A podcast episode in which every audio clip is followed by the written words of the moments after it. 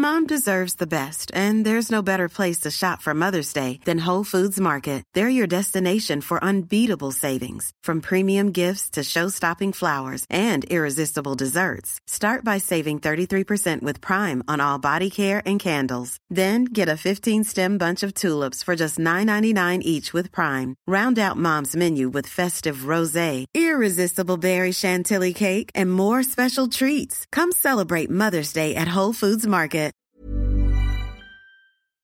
Et bienvenue dans le podcast Culture PSG du lundi 10 mai 2021. On a un très gros programme ce soir. Nous avons double ration ou presque. On va d'abord revenir sur le Rennes PSG d'hier soir, match nul un partout. On va, on va analyser un peu tout ça, la course au titre aussi, faire le point. Et deuxième partie d'émission, on avait dit qu'on ferait un point prolongation après celle de Kaylor Navas. Celle de Neymar est tombée entre temps. Celle de Draxler a été annoncée. On était, je crois, même pas revenu sur celle de Di Maria. Peut-être qu'on en touchera un mot aussi. Donc voilà, deux parties. Rennes PSG, puis les prolongations. Ça risque d'être un peu long. Ne soyez pas effrayés par la durée totale. Euh, bonsoir à tous déjà sur euh, le live. Je vois qu'il y a tous les habitués qui sont là. Ça fait très plaisir de vous retrouver. On espère que vous allez tous bien. Nous sommes quatre comme tout le temps. Euh, on n'est que trois pour l'instant, mais le prince, le, prince, non, le maire du 20e arrive bientôt. Bientôt prince de Paris, on ne sait pas, on verra. Bref, Omar va nous rejoindre en cours de route. nous avons normalement Mathieu qui est là. Bonsoir Mathieu. Salut à tous. Je suis désolé Mathieu, t'as pas été cité en premier. non, non, du tout. Ne le prends pas. Omar le mérite. Omar mérite. Omar mérite. Voilà. Le prince de la ville. Euh, et normalement, l'ami Simon qui est là, l'enfant terrible. Salut les gars, salut à tous. Voilà, Simon s'est dépêché de finir ses pâtes à la bolognaise pour être avec vous. Autant vous dire qu'il est en forme. Euh, donc, on va attaquer tout de suite sur ce Rennes PSG d'hier soir. 36e journée de Ligue 1, match du dimanche 21h sur Canal, une grande affiche entre une belle équipe de Rennes qui revient bien depuis la nomination de, de Pep Genesio à la place de Julien Stéphan et le PSG qui devait se remettre de l'élimination Manchester City. Cela donnait finalement un match nul un partout avec euh, l'ouverture du score de Neymar à la 45e plus 6 sur penalty et l'égalisation de Serou Girassi qui avait déjà marqué contre le PSG l'an dernier avec Amiens à la 71e minute sur un corner joliment frappé par Benjamin Bourigeau, un habitué des coups de pied arrêtés qui font mal au PSG.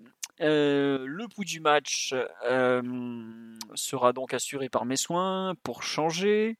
On dit qu'il y a des, gens tristes sur live. Ah bah oui, c'est sûr qu'on espérait un, autre résultat, mais bon, il faut faire avec. Comment dire euh, bah Déjà, on ne savait pas trop à quelle équipe s'attendre à Rennes privé de Mbappé qui était suspendu et peut-être toujours un peu limite physiquement. On a vu que Pochettino a finalement changé pas mal de joueurs malgré les 5 jours entre le City PSG et ce Rennes PSG. Euh, le début de match des Parisiens est plutôt bon, euh, même euh, jusqu'à la demi-heure de jeu. Il y a, je pense que le PSG domine très largement la partie. Défensivement, c'est bien en place. Rennes ne parvient pas à jouer ses contres.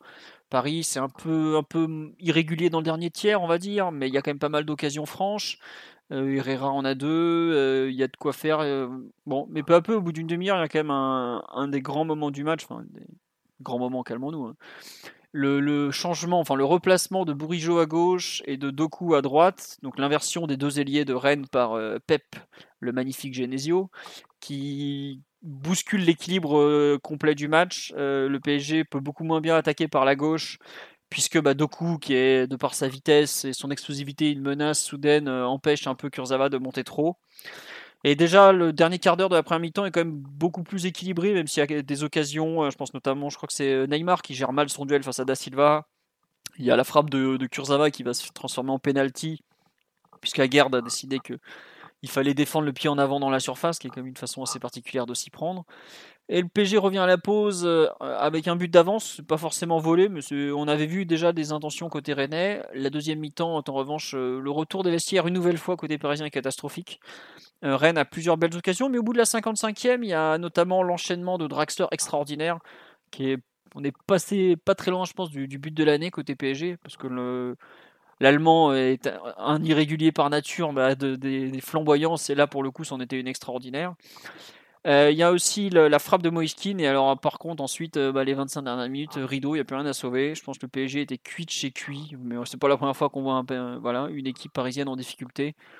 Rennes égalise de façon assez logique, hein, puisque Doku avait commencé à faire son festival. On a le PSG qui est complètement perdu. Malgré cette égalisation, Paris tente de repartir à l'assaut. Il y a changement tactique, passage en 4-4 de losange, Neymar en numéro 10.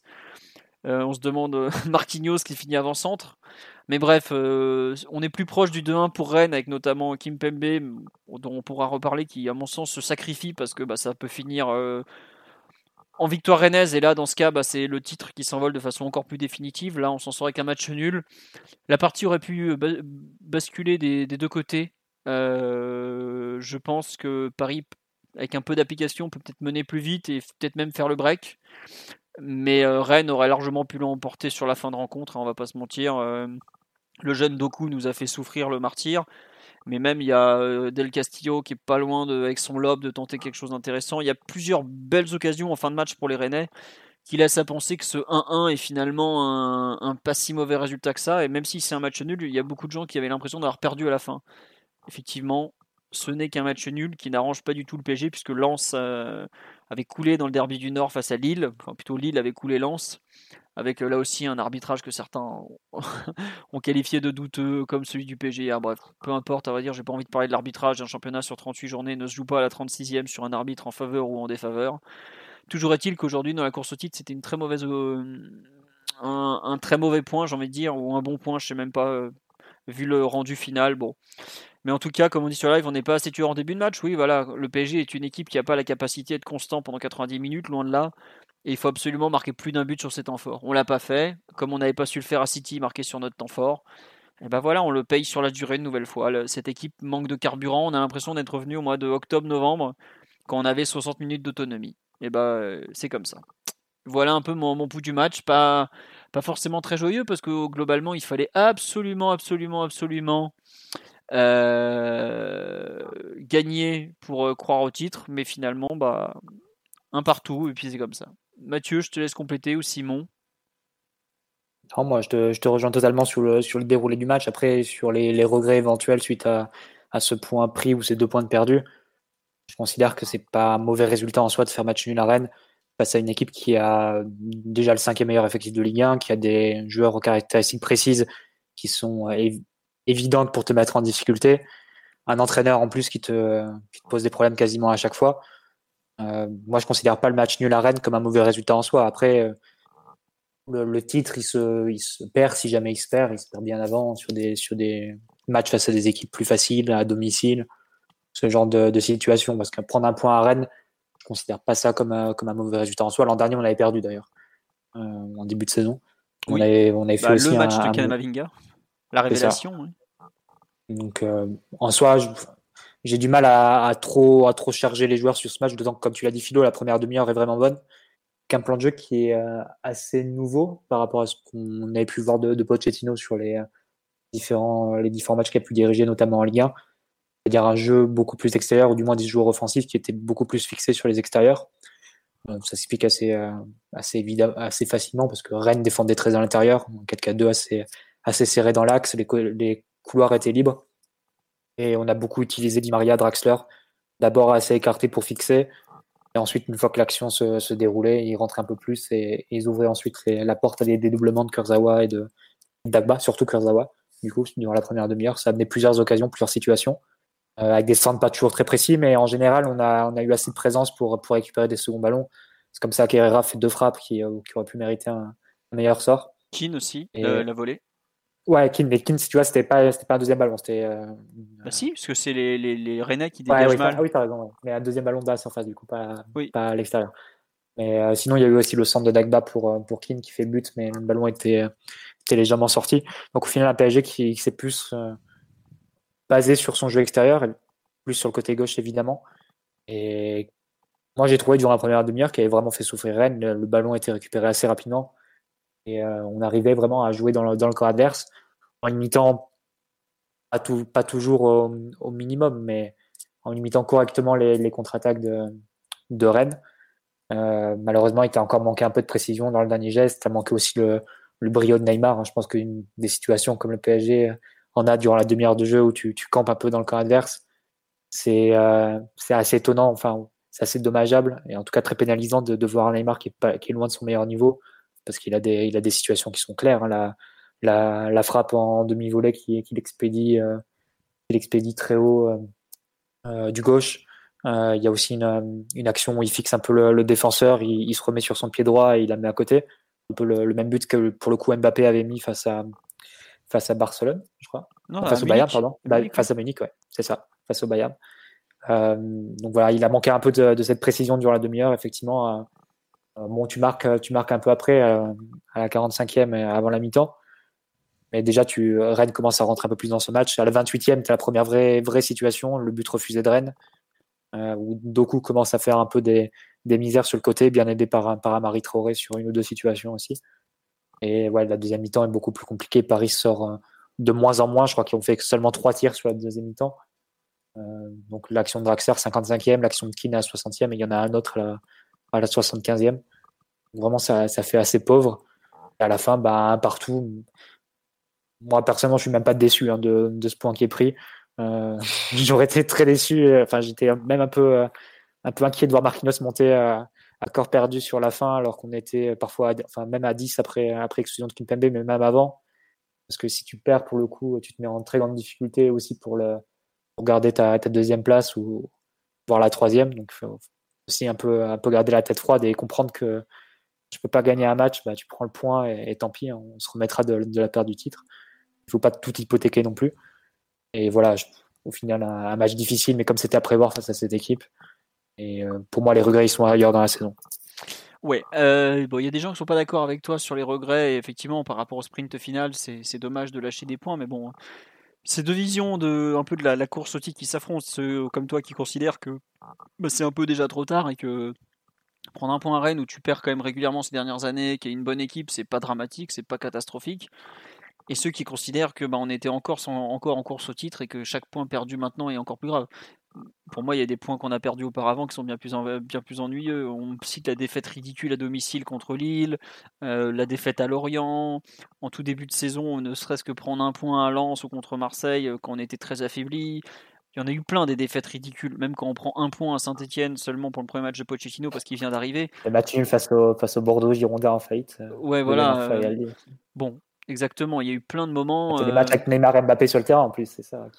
Bah oui, je crois que le PSG a gagné 24 matchs cette saison. ça veut dire qu'il y en a 12 qu'il n'a pas gagné. Je pense sur les 12, il y en a facile 10, 11 où tu peux dire ah, on, aurait dû le gagner celui-là. Quoi. Donc au bout d'un moment, euh, euh, c'est le principe d'un championnat. Hein. Voilà, on en a gagné 24, 4, 4 nuls, 8 défaites. 8 défaites, rien que ça, globalement. Bon, c'est pas que c'est éliminatoire, mais pas loin. Quoi. Bref, c'est comme ça. Euh, on nous dit que Rennes a joué sans son milieu titulaire Kamavinga et Nzonzi. Alors, il restait Flavien Tay, qui est quand même le troisième larron qui a été excellent hier soir. Faut, faut lui, rendre hommage. Le PSG aussi a joué sans son milieu de terrain titulaire, à savoir euh, Verratti, Paredes et, et. Donc, euh, bon. Après, je suis d'accord, c'est pas une excuse. Hein. L'effectif parisien est censé pouvoir encaisser ce genre d'absence, surtout que c'est pas comme si Verratti n'était pas si souvent absent dans une saison malgré tout, même si je, défends un peu l'idée qu'il est tout le temps blessé, parce qu'il y a quand même pas mal de fois où c'est pas de sa faute, mais bon, on peut pas nier que c'est un joueur dont, dont est régulièrement privé. On lui dit il faut prendre des préparateurs psy, c'est pas possible de prendre des rouges à l'appel et de ne voir aucune envie de remonter les scores chez certains joueurs. Mais hier, ils avaient envie de. Quand on regarde le dernier quart d'heure, les 20 dernières minutes, ils partent à l'abordage. Ils ont envie de remonter le score, d'arracher la victoire. Mais il y a à avoir l'envie et il y a pouvoir physiquement, euh, il y avait plus plus, euh, enfin, c'est marrant, je crois que c'est les mecs de Canal qui disaient en première mi-temps, oh là là, ils les font beaucoup courir, euh, machin, machin, ils vont être crevés les Lillois. En fin de match, c'était Lille qui était plus frais que nous.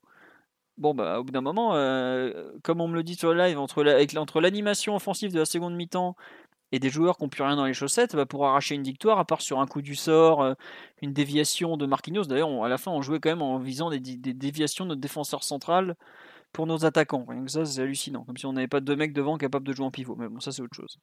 Voilà. Après, comme on dit, arrêtez de parler d'envie, c'est pas RMC ici. Mais on peut pas nier que quand même l'envie d'arracher des résultats en fin de saison est quelque chose d'important. C'est pas une. Je trouve que c'est un peu un. On est d'accord sur ce point. Enfin, on a souvent moqué l'envie, la grinta, tout ça pour euh, justifier de gagner des matchs. Mais sur des rencontres de fin de saison comme ça où il faut des fois gagner 1-0, c'est un paramètre important. Après, d'un moment, euh, l'envie, l'envie, tu peux avoir tout ce que tu veux. Si t'as plus rien dans les gambettes, euh, enfin, tu peux pas, tu peux donner tout ce que tu veux contre une bonne équipe comme Rennes. L'envie, ça suffit pas. Peut-être que mercredi soir en Coupe de France, l'envie, ça suffira pour passer. mais tu peux pas jouer tous tes matchs à l'envie. Contre Saint-Etienne, quand on est mené 2-1, 1-0, ouais, voilà, il y a l'envie. Il y a certains moments, l'envie, ça te permet d'avancer, mais c'est pas, c'est pas un plan de jeu valable sur 3, 4, 5, 6 matchs. Donc, bon, voilà. On nous dit dépité après le match nul. Mais vous allez vous en remettre, vous inquiétez pas, le PG va vous réserver bien pire forcément au cours des prochaines années. Donc voilà. Simon, sur le, pouls du match, ah non, on me demandait les nombres de tirs. On nous dit 19 tirs en faveur de Rennes et les expected goals étaient de 1-1 à 1-9, mais le PG a un penalty, donc forcément ça fait monter les expected goals. Euh, Simon, mon petit, sur l'analyse générale, euh, qu'est-ce que tu en penses de ce Rennes PSG finalement? Je vais vous rejoindre sur, euh, sur beaucoup de points, peut-être un petit peu plus mitigé sur le côté, le côté très bonne demi-heure, alors certes, elle est, elle est bonne dans le sens où euh, tu fais beaucoup reculer Rennes, tu as des situations, tu as un jeu extérieur qui fonctionne, euh, qui fonctionne assez bien avec Di Maria au large, Draxler au large, les, les, les latéraux euh, plus haut que, que d'habitude. Mais je trouvais déjà que le match sentait, sentait pas très bon, dans le sens où, où tu manques un peu de, de conviction, de réussite et, l'étincelle devant qui, qui fait que, que tu peux concrétiser tes actions et passer devant au score mine de rien, certes, tu passes devant en première mi-temps, mais euh, de quelle façon? Un péno euh, euh, longtemps discuté à la vidéo à la 45e minute, non pas que ce soit immérité, mais ça prouve que dans le jeu, il y avait quand même, comme un petit souci de, ce point de vue-là. Le fait que Rennes puisse deux, trois fois aussi casser tes marquages préventifs, te faire reculer jusqu'à ta surface. Et là, il y a eu, il y a eu parfois aussi un, frisson qui passait. Hein. C'est la grosse faute de Kim Pembe au début du match. C'est c'est Marquinhos qui se fait un peu avoir en début de match. Ça ouvre une position de tir. Euh, c'est euh, le but hors jeu de, pas beaucoup. Alors il y, a hors jeu, hein, il n'y a rien à dire, mais bon, euh, s'il est, est, en jeu, c'est tout pareil. Donc déjà en première mi-temps, j'avoue que j'étais pas super serein. Je trouvais que ça pue un peu le traquenard et, la défaite. Surtout qu'encore une fois, on a, on, a, joué le match comme s'il y avait qu'une mi-temps. J'ai l'impression. C'est pas la première fois sur les derniers matchs, les dernières semaines, où tu rentres relativement fort dans les rencontres tu laisses beaucoup d'énergie physique et aussi beaucoup d'énergie mentale. Et en deuxième mi-temps, il y a, presque plus rien. Ou en tout cas, très peu de choses. Donc, euh, tout le long de la rencontre, euh, je trouvais que le, le, spectre du mauvais résultat, que ce soit un nul ou une défaite, planait quand même euh, au-dessus de l'équipe. Surtout que Rennes avait beaucoup d'arguments en face, beaucoup d'arguments à faire valoir. Ça fait un moment qu'on n'avait pas croisé une équipe comme ça en, Ligue 1 aussi régulière dans la manière de, d'attaquer avec énormément de, vitesse sur les côtés, pas peur d'empiler les, attaquants et les joueurs offensifs. Donc euh, non, vraiment, euh, euh, Rennes peut être très content de son match. Nous, il nous a manqué, comme souvent en ce moment, un peu, un peu de tout, hein. un peu de réussite, un peu de jus, un peu de maîtrise, un peu de nerf aussi, vu qu'à la fin du match, encore un rouge, encore les problèmes. Fin de match un peu, un peu agité, où tu essaies de jeter tes dernières forces dans la bataille, mais tu sens que qu'il n'y a plus grand chose. quoi. Donc, vraiment, vraiment euh, ouais, rencontre au final euh, compliquée. Alors certes, si on se remet euh, dans le contexte Ligue 1 global, évidemment, match nul à Rennes, c'est un truc où on se dit il n'y a rien d'infamant, il n'y a rien de scandaleux, ça peut arriver. Mais c'est vrai que faire un partout alors que tu sais, tout le monde sait, et, ton adversaire aussi, enfin, tu sais qu'il faut absolument gagner, ça laisse quand même quelques regrets parce que parce que tu peux, tu peux perdre le championnat face à Lille, euh, entre guillemets, à la loyale, en, admettant que Lille a été plus fort que toi sur les derniers matchs, mais euh, ne, pas, ne pas réussir à arracher des victoires un peu comme ça, euh, bon an, mal an, un peu comme ce qu'on avait fait au parc contre Saint-Etienne. Alors certes, tu peux pas faire ça à chaque fois, mais, mais bon, il, te manque un peu quand même ce, cette petite étincelle du champion. Quoi. Tu penses que le, ce qu'on appelle la fameuse réussite du champion et, clairement pas de notre côté quoi cette année. Bah si t'es champion que... de France, Draxler il met son but quoi, c'est ça. Ce genre de détail. Là où le roi Bourak, lui, il envoie des lucarnes insensées de 30 mètres, mauvais, enfin, pied gauche. quoi. Voilà. Ah, après, c'est des, des, questions de dynamique, mais tu dis que le PSG rentre fin dans ses rencontres et essaie de, de faire la décision 8. C'est un peu la même stratégie qu'emploie Lille hein, sur les deux derniers matchs. Soit Nice et Lens, ils commencent à tambour, tambour battant par, un très gros pressing, ils mettent énormément de monde, etc. Sauf qu'ils arrivent à capitaliser de suite, en fait. Et euh, obtenir des penalties, obtenir des, buts rapides. Et euh, pareil, nous, on, s'enlise un peu. On n'a pas Mbappé pour, euh, faire le déséquilibre définitif quand, on, le ballon arrive dans les, dans les 30 derniers mètres. Et tu le ressens de façon exagérée. Et ça, aussi bien face à Lens, ça avait été déjà un peu laborieux. On avait compté quand même sur des, sur des cadeaux de la défense lançoise, mais c'était aussi compliqué pour créer des occasions.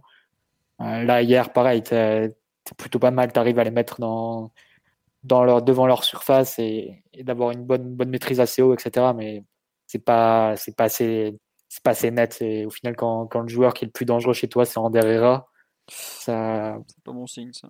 Ça montre que voilà, voilà, il te manque quelque chose, quoi. Et ça se ressent, ça s'est ressenti encore nettement, l'absence de Mbappé sur, sur un match comme hier et la méforme d'autres offensives. Bah, hier, enfin, je sais pas vous si ça vous a choqué autant que moi, mais hier, on a euh, d'un côté un joueur archi percutant qui s'appelle Doku, et du côté PSG, euh, combien de fois on a, on a passé un dribble, quoi? Enfin, vous voyez ce que je veux dire? En termes de déséquilibre, de, de vitesse à apporter, euh, en ce moment, on est une équipe désespérément lente et qui joue pratiquement, qui n'est qui n'est en mesure de marquer des buts que sur des combinaisons avec beaucoup de technique, quoi. Mais au bout d'un moment, c'est compliqué de marquer que de cette façon, quoi. On n'a on pas de jeu aérien vraiment. Donc tu peux pas non plus centrer, centrer, centrer, ça te servira pas beaucoup. Mais en plus, si tu comptes que sur. Alors évidemment, les individualités parisiennes sont largement en mesure de, le faire. Et la, la preuve, on a, on a le, le penalty qui arrive d'une belle action, on a plusieurs actions où les, combinaisons sont bonnes. Mais euh, pour déséquilibrer une défense, globalement, on se rend compte qu'on est archi dépendant à Mbappé. Sa vitesse, euh, son jeu sans ballon euh, sont, très très très nécessaires pour cette équipe. Donc, bah... on a pas mal d'exubérance offensive en ce moment. Ouais, c'est ça. Ouais. Il y a personne qui est. On a l'impression qu'au PSG, c'est hallucinant de dire ça alors que tu as Neymar dans ton équipe quand même, mais tu personne qui est capable de, de, déséquilibrer, de mettre en difficulté en 1 contre 1. Hier, on fait 13 sur 24. Eux, ils font 19 sur 26. Ou, même avec euh, des, des appels. Hein. Les, problèmes dans la profondeur, ça commence à être un peu, un peu, un peu récurrent euh, quand Mbappé n'est pas là. Alors contre Lens, tu t'en étais un peu sorti parce que tu avais multiplié les appels avec euh, les quatre attaquants et, et Sarabia était intéressant dans ce domaine. Il y avait Draxler qui était assez généreux aussi, même si c'est pas forcément son, son, domaine de, de prédilection. là, quand tu vois qu'il te manque Mbappé, euh, en termes de tranchant, c'est déjà un gros désavantage de ne pas l'avoir au coup d'envoi. Et les joueurs qui sont censés être le plus déséquilibrants sont en mauvaise forme.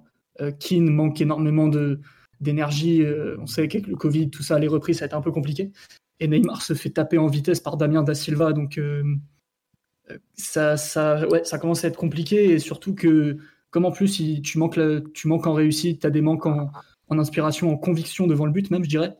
Enfin, tu vois, la manière de finir de tous les attaquants même d'Herrera, euh, tu sens que c'est une équipe qui n'est pas au top mentalement ni au top physiquement. Il y a des, gestes, euh, des manières de tirer qui sont, qui sont pas bonnes, qui sont euh, un peu même alarmantes. Et, ça, ça te fait défaut depuis quelques matchs et il n'y a personne de côté PSG qui, qui, peut, qui peut faire la différence. Quoi. C'est, je sais pas, je vous donne un exemple. C'est quand la dernière fois qu'on a vu Di Maria caler une frappe ras du poteau aux 20 mètres. Ça commence à, manquer un peu cette, cette étincelle offensive et, et mettre plus de buts on manque vraiment de, buts en ce moment. Di Maria, il en fait une hier, euh, un peu rasante au premier poteau, mais euh, elle, est, repoussée par, par Gomis. C'était un peu le, plus remuant côté parisien, Di Maria, notamment en première mi-temps, au moins en première mi-temps, la deuxième beaucoup moins. Mais euh, c'est clair, tu payes le, manque de forme de tes offensifs et, bon, comme as, et l'absence de Mbappé évidemment, tu te retrouves très court hein, devant pour, pour créer des situations, pour créer des décisions. En plus, bon, comme les espaces étaient sur les côtés, tu t'es aussi pas mal, pas mal appuyé sur les latéraux, comme, comme sur les matchs récents, notamment face à City. Et là, pareil, il y a un manque de précision qui te, qui te, pénalise euh, exagérément une nouvelle fois. Hein. Les centres qui vont au troisième poteau, qui sont, bien qu'ils sont contrés au premier, c'est euh, récurrent. Je ne sais pas s'il y a des, des, centres vraiment réussis sur le, sur le match d'hier. il y a Dagba. Forcément, euh... ouais, mais Dagba avec le ballon qui sort. Oui, voilà, c'est ça le oui. Mm. Évidemment, après ça, oui, au final, c'était très court, alors que tous les côtés, tous les couloirs étaient, étaient ouverts. Euh, Kurzawa était bon hein, pour, prendre, pour prendre la profondeur, pour, pour faire ses appels dans, dans l'espace vide. Il a été plusieurs fois servi de façon, de façon astucieuse par, par Neymar, par Di Maria aussi sur, sur les actions pour un mi-temps. Et derrière, c'est vrai qu'il manque, euh, il manque trop de précision. Peut-être qu'il euh, manque aussi un peu de conviction pour attaquer la surface. Euh, en deuxième rideau. Bon, Herrera arrive à, l'entrée de la surface, mais peut-être que tes offensifs, tes autres offensifs, tes trois, tes trois derrière, euh, derrière Keane, peuvent être euh, plus, plus voraces dans, dans l'attaque de ces espaces. Là encore, tu, tu sens qu'il n'y a pas Mbappé qui peut faire le deuxième attaquant et, arriver en plus de la pointe. Donc voilà, il manque, il manque beaucoup de, de ces choses-là pour, pour vraiment faire des écarts importants. Et tu le vois un peu sur les derniers résultats. C'est des résultats qui sont à touche-touche. donc, tu n'arrives pas à, créer des, des, matchs vraiment tranquilles où, es, tu mènes de deux buts et, ou trois et où tu peux, tu peux voir venir. Là, c'est à chaque fois à la limite. Forcément, derrière, tu es un peu, es un peu chancelant aussi parce que tu n'as pas, pas des joueurs qui t'offrent les meilleures garanties. Et puis, parce que ton animation défensive également est, est aussi brinque-ballante. Donc ouais, ça, ça, donne des résultats à chaque fois très très accrochés et chaque match est un peu un combat hein, depuis Strasbourg, on dira. Ah oui, bah, globalement, là, attends, je, je, je, vais aller voir la liste des matchs, je ne sais, pas, je sais pas tous en tête. Et puis j'ai pas Saint-Etienne, Metz, Lens, Rennes. ouais. Le seul match en fait où tu as été un peu tranquille, ça a été le PSG Angers en Coupe de France, parce que tu mènes 2-0 après 20 minutes. Quoi. Et globalement, tu... ouais, c'est ça, 23 minutes, tu mènes 2-0, et encore, même là où tu faisais pas trop le malin, parce que Angers est pas loin de relancer la partie. Bref. Euh, beaucoup de gens qui insistent sur effectivement la différence d'état physique entre les deux équipes. On me dit ouais, tu prends euh, chaque joueur un par un, tu le compares au mec d'en face et tu, tu, te rends compte que bah, physiquement t'es es en dessous pratiquement à tous les postes. Quoi. Après, il n'y a, a, pas que le physique. Je regrette euh, hier le, le, fait que, comme disait aussi sur le live, t'as l'impression qu'en attaque, il y, en a pas un qui comprend où il doit être, quoi. Où ils sont tous positionnés où ils ont envie d'être. Alors après, Pochettino a toujours été eu cette approche très, très libre dans les placements. Mais puis hier, en plus, il change, de, il change complètement l'animation à la mi-temps, parce que bah, globalement, euh, Keane, Draxler et Neymar ont changé de position, plus ou moins. Ce qui est quand même pas rien. Ah bon. Bah, t'as tes problèmes, as tes problèmes sur le côté gauche. Hein. Tu avais besoin de. Je pense qu'il met Keane euh, sur le côté gauche pour, euh, pour aider un peu le pauvre Kurzawa face, face au duo Traoré-Doku. Non, mais c'est ça. Je le vois un peu comme ça. Non, non, bien sûr, mais tu vois, mais après, tu te rends compte, tu, tu, te retrouves dans une animation où tu as. parce que Keane est un ailier gauche, t'as pas de pointe. Euh, et pourtant, Keane a fait ce qu'il a pu au moins pendant un quart d'heure. Après, il a complètement disparu, mais bon. Tu, tu es encore euh, en seconde mi-temps. Euh, à partir de la, je sais pas si on a aussi, tu m'as dit qu'on avait une frappe après la, 60, à la 75e, mais moi j'ai aucun souvenir d'une occasion après la frappe de Keane et qui est déjà, encore ça, s'arrive après une belle, une bonne action. Mais sinon, la dernière demi-heure, on n'a pas une, seule bonne action. Il doit y avoir des deux trois centre de deux trois vagues centres pardon de Florenzi qui met plus dans le paquet qu'autre chose. Mais sinon, euh, c'est dur de gagner des matchs où quand tu sais pas déséquilibrer, quand tu es moins bien que l'adversaire, et quand en plus l'adversaire est plutôt d'un d'un bon niveau. Quoi. Après, on me dit Bourigeau souffrait à 70 minutes. Alors méfiez-vous, Bourigeau, c'est un joueur qui a tout le temps l'air d'être à l'agonie, mais qui court euh, pourtant des quantités de kilomètres assez monumentales. Donc faut, faut parfois faire attention. Quoi. Euh, Simon, Mathieu, on nous demande est-ce qu'on a une explication pour notre composition de départ? On est d'accord que c'est plus les conséquences de, de City PSG, non Qu'autre chose hein? Je n'ai aucune explication sur la composition de départ et c'est pas la première fois en Ligue 1 euh, depuis quelques semaines. On ne sait pas trop. une. Ah, vas-y Mathieu. Dis-nous, dis-nous. Danilo, pour moi, c'est clair que c'est pour le jeu direct de Rennes. Et Girassi. Si tu attends à voir, ah, si à voir Girassi débuter, euh, tu, peux, tu peux dire que c'est pour avoir du répondant au niveau physique. Après, tu peux aussi t'étonner que Danilo soit pas lui qui prenne euh, Girassi sur corner. Ça, ça nous aurait peut-être évité une, euh, le but. Et à partir du moment où tu mets Danilo, bah, c'est peut-être difficile de mettre Paredes à côté. Tu fais le choix entre Herrera et, et Gay. Et pour Kurzawa, bah, je sais pas si, le plan de jeu était vraiment d'attaquer sur les côtés, comme tu, fixais assez, assez au large tes, tes ailiers euh, pour ensuite permettre les, dédoublements. Je sais pas, j'ai pas vu Rennes sur les précédents matchs, mais ça se trouve, ils avaient, ils avaient remarqué que Rennes défendait surtout à, l'intérieur. Mais de toute façon, beaucoup d'équipes qui jouent le PSG prennent ce parti-là, de vraiment défendre les, combinaisons axiales de, de l'équipe et, de laisser libre les couloirs où a priori tu as moins de danger. Tu peux dire que Kurzawa sera peut-être un peu plus à même que, que Diallo pour attaquer ces, ces espaces-là, mais je suis d'accord avec vous. Au final, tu as les, les profils des joueurs qui peuvent coller, mais au-delà des profils, il faut aussi prendre en compte les niveaux il y a des joueurs qui te, même s'ils ont le profil qui peut, qui peut aider l'équipe potentiellement, le niveau est pas suffisant et tu te, tu te mets des bâtons dans les roues. Donc euh, oui, c'est vrai que c'est comme, comme un peu, comme l'a dit Simon, c'est une nouvelle composition où tu as l'impression de voir jouer des remplaçants en Ligue 1 alors que tu joues le, le titre. C'est un peu étonnant. Bah, je suis un peu étonné de, de voir Paredes qui, qui joue 0 minutes sur les deux, sur les deux derniers matchs. Euh, comme j'ai étonné de voir Di Maria enchaîner quatre matchs consécutifs en Ligue 1 euh, sur le banc.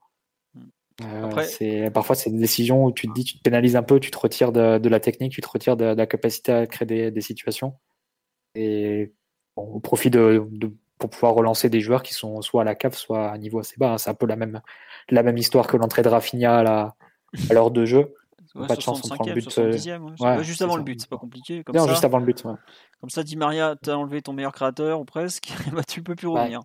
c'est ça, exactement. Bah, comme, comme face à City en fait. Hein. Tu prends le deuxième but et juste dans la foulée des changements. Donc au final, tu peux même pas voir l'effet qu'ils auraient pu avoir. Mais, c'est un talent, ça, ça m'a aussi surpris de, de, voir Rafinha. c'est sentir les choses. Hein. C'est le momentum, le flair, ça s'appelle. Mais euh, non, ouais, ça, ça arrive. Hein, ça non, mais ça arrive. Ça arrive regarde, on, on, en a parlé plusieurs fois. C'est quand Allegri avec le Milan en 2012 est champion, euh, et pendant 10 euh, matchs d'affilée ou presque, il fait que des changements qui, qui font tout changer.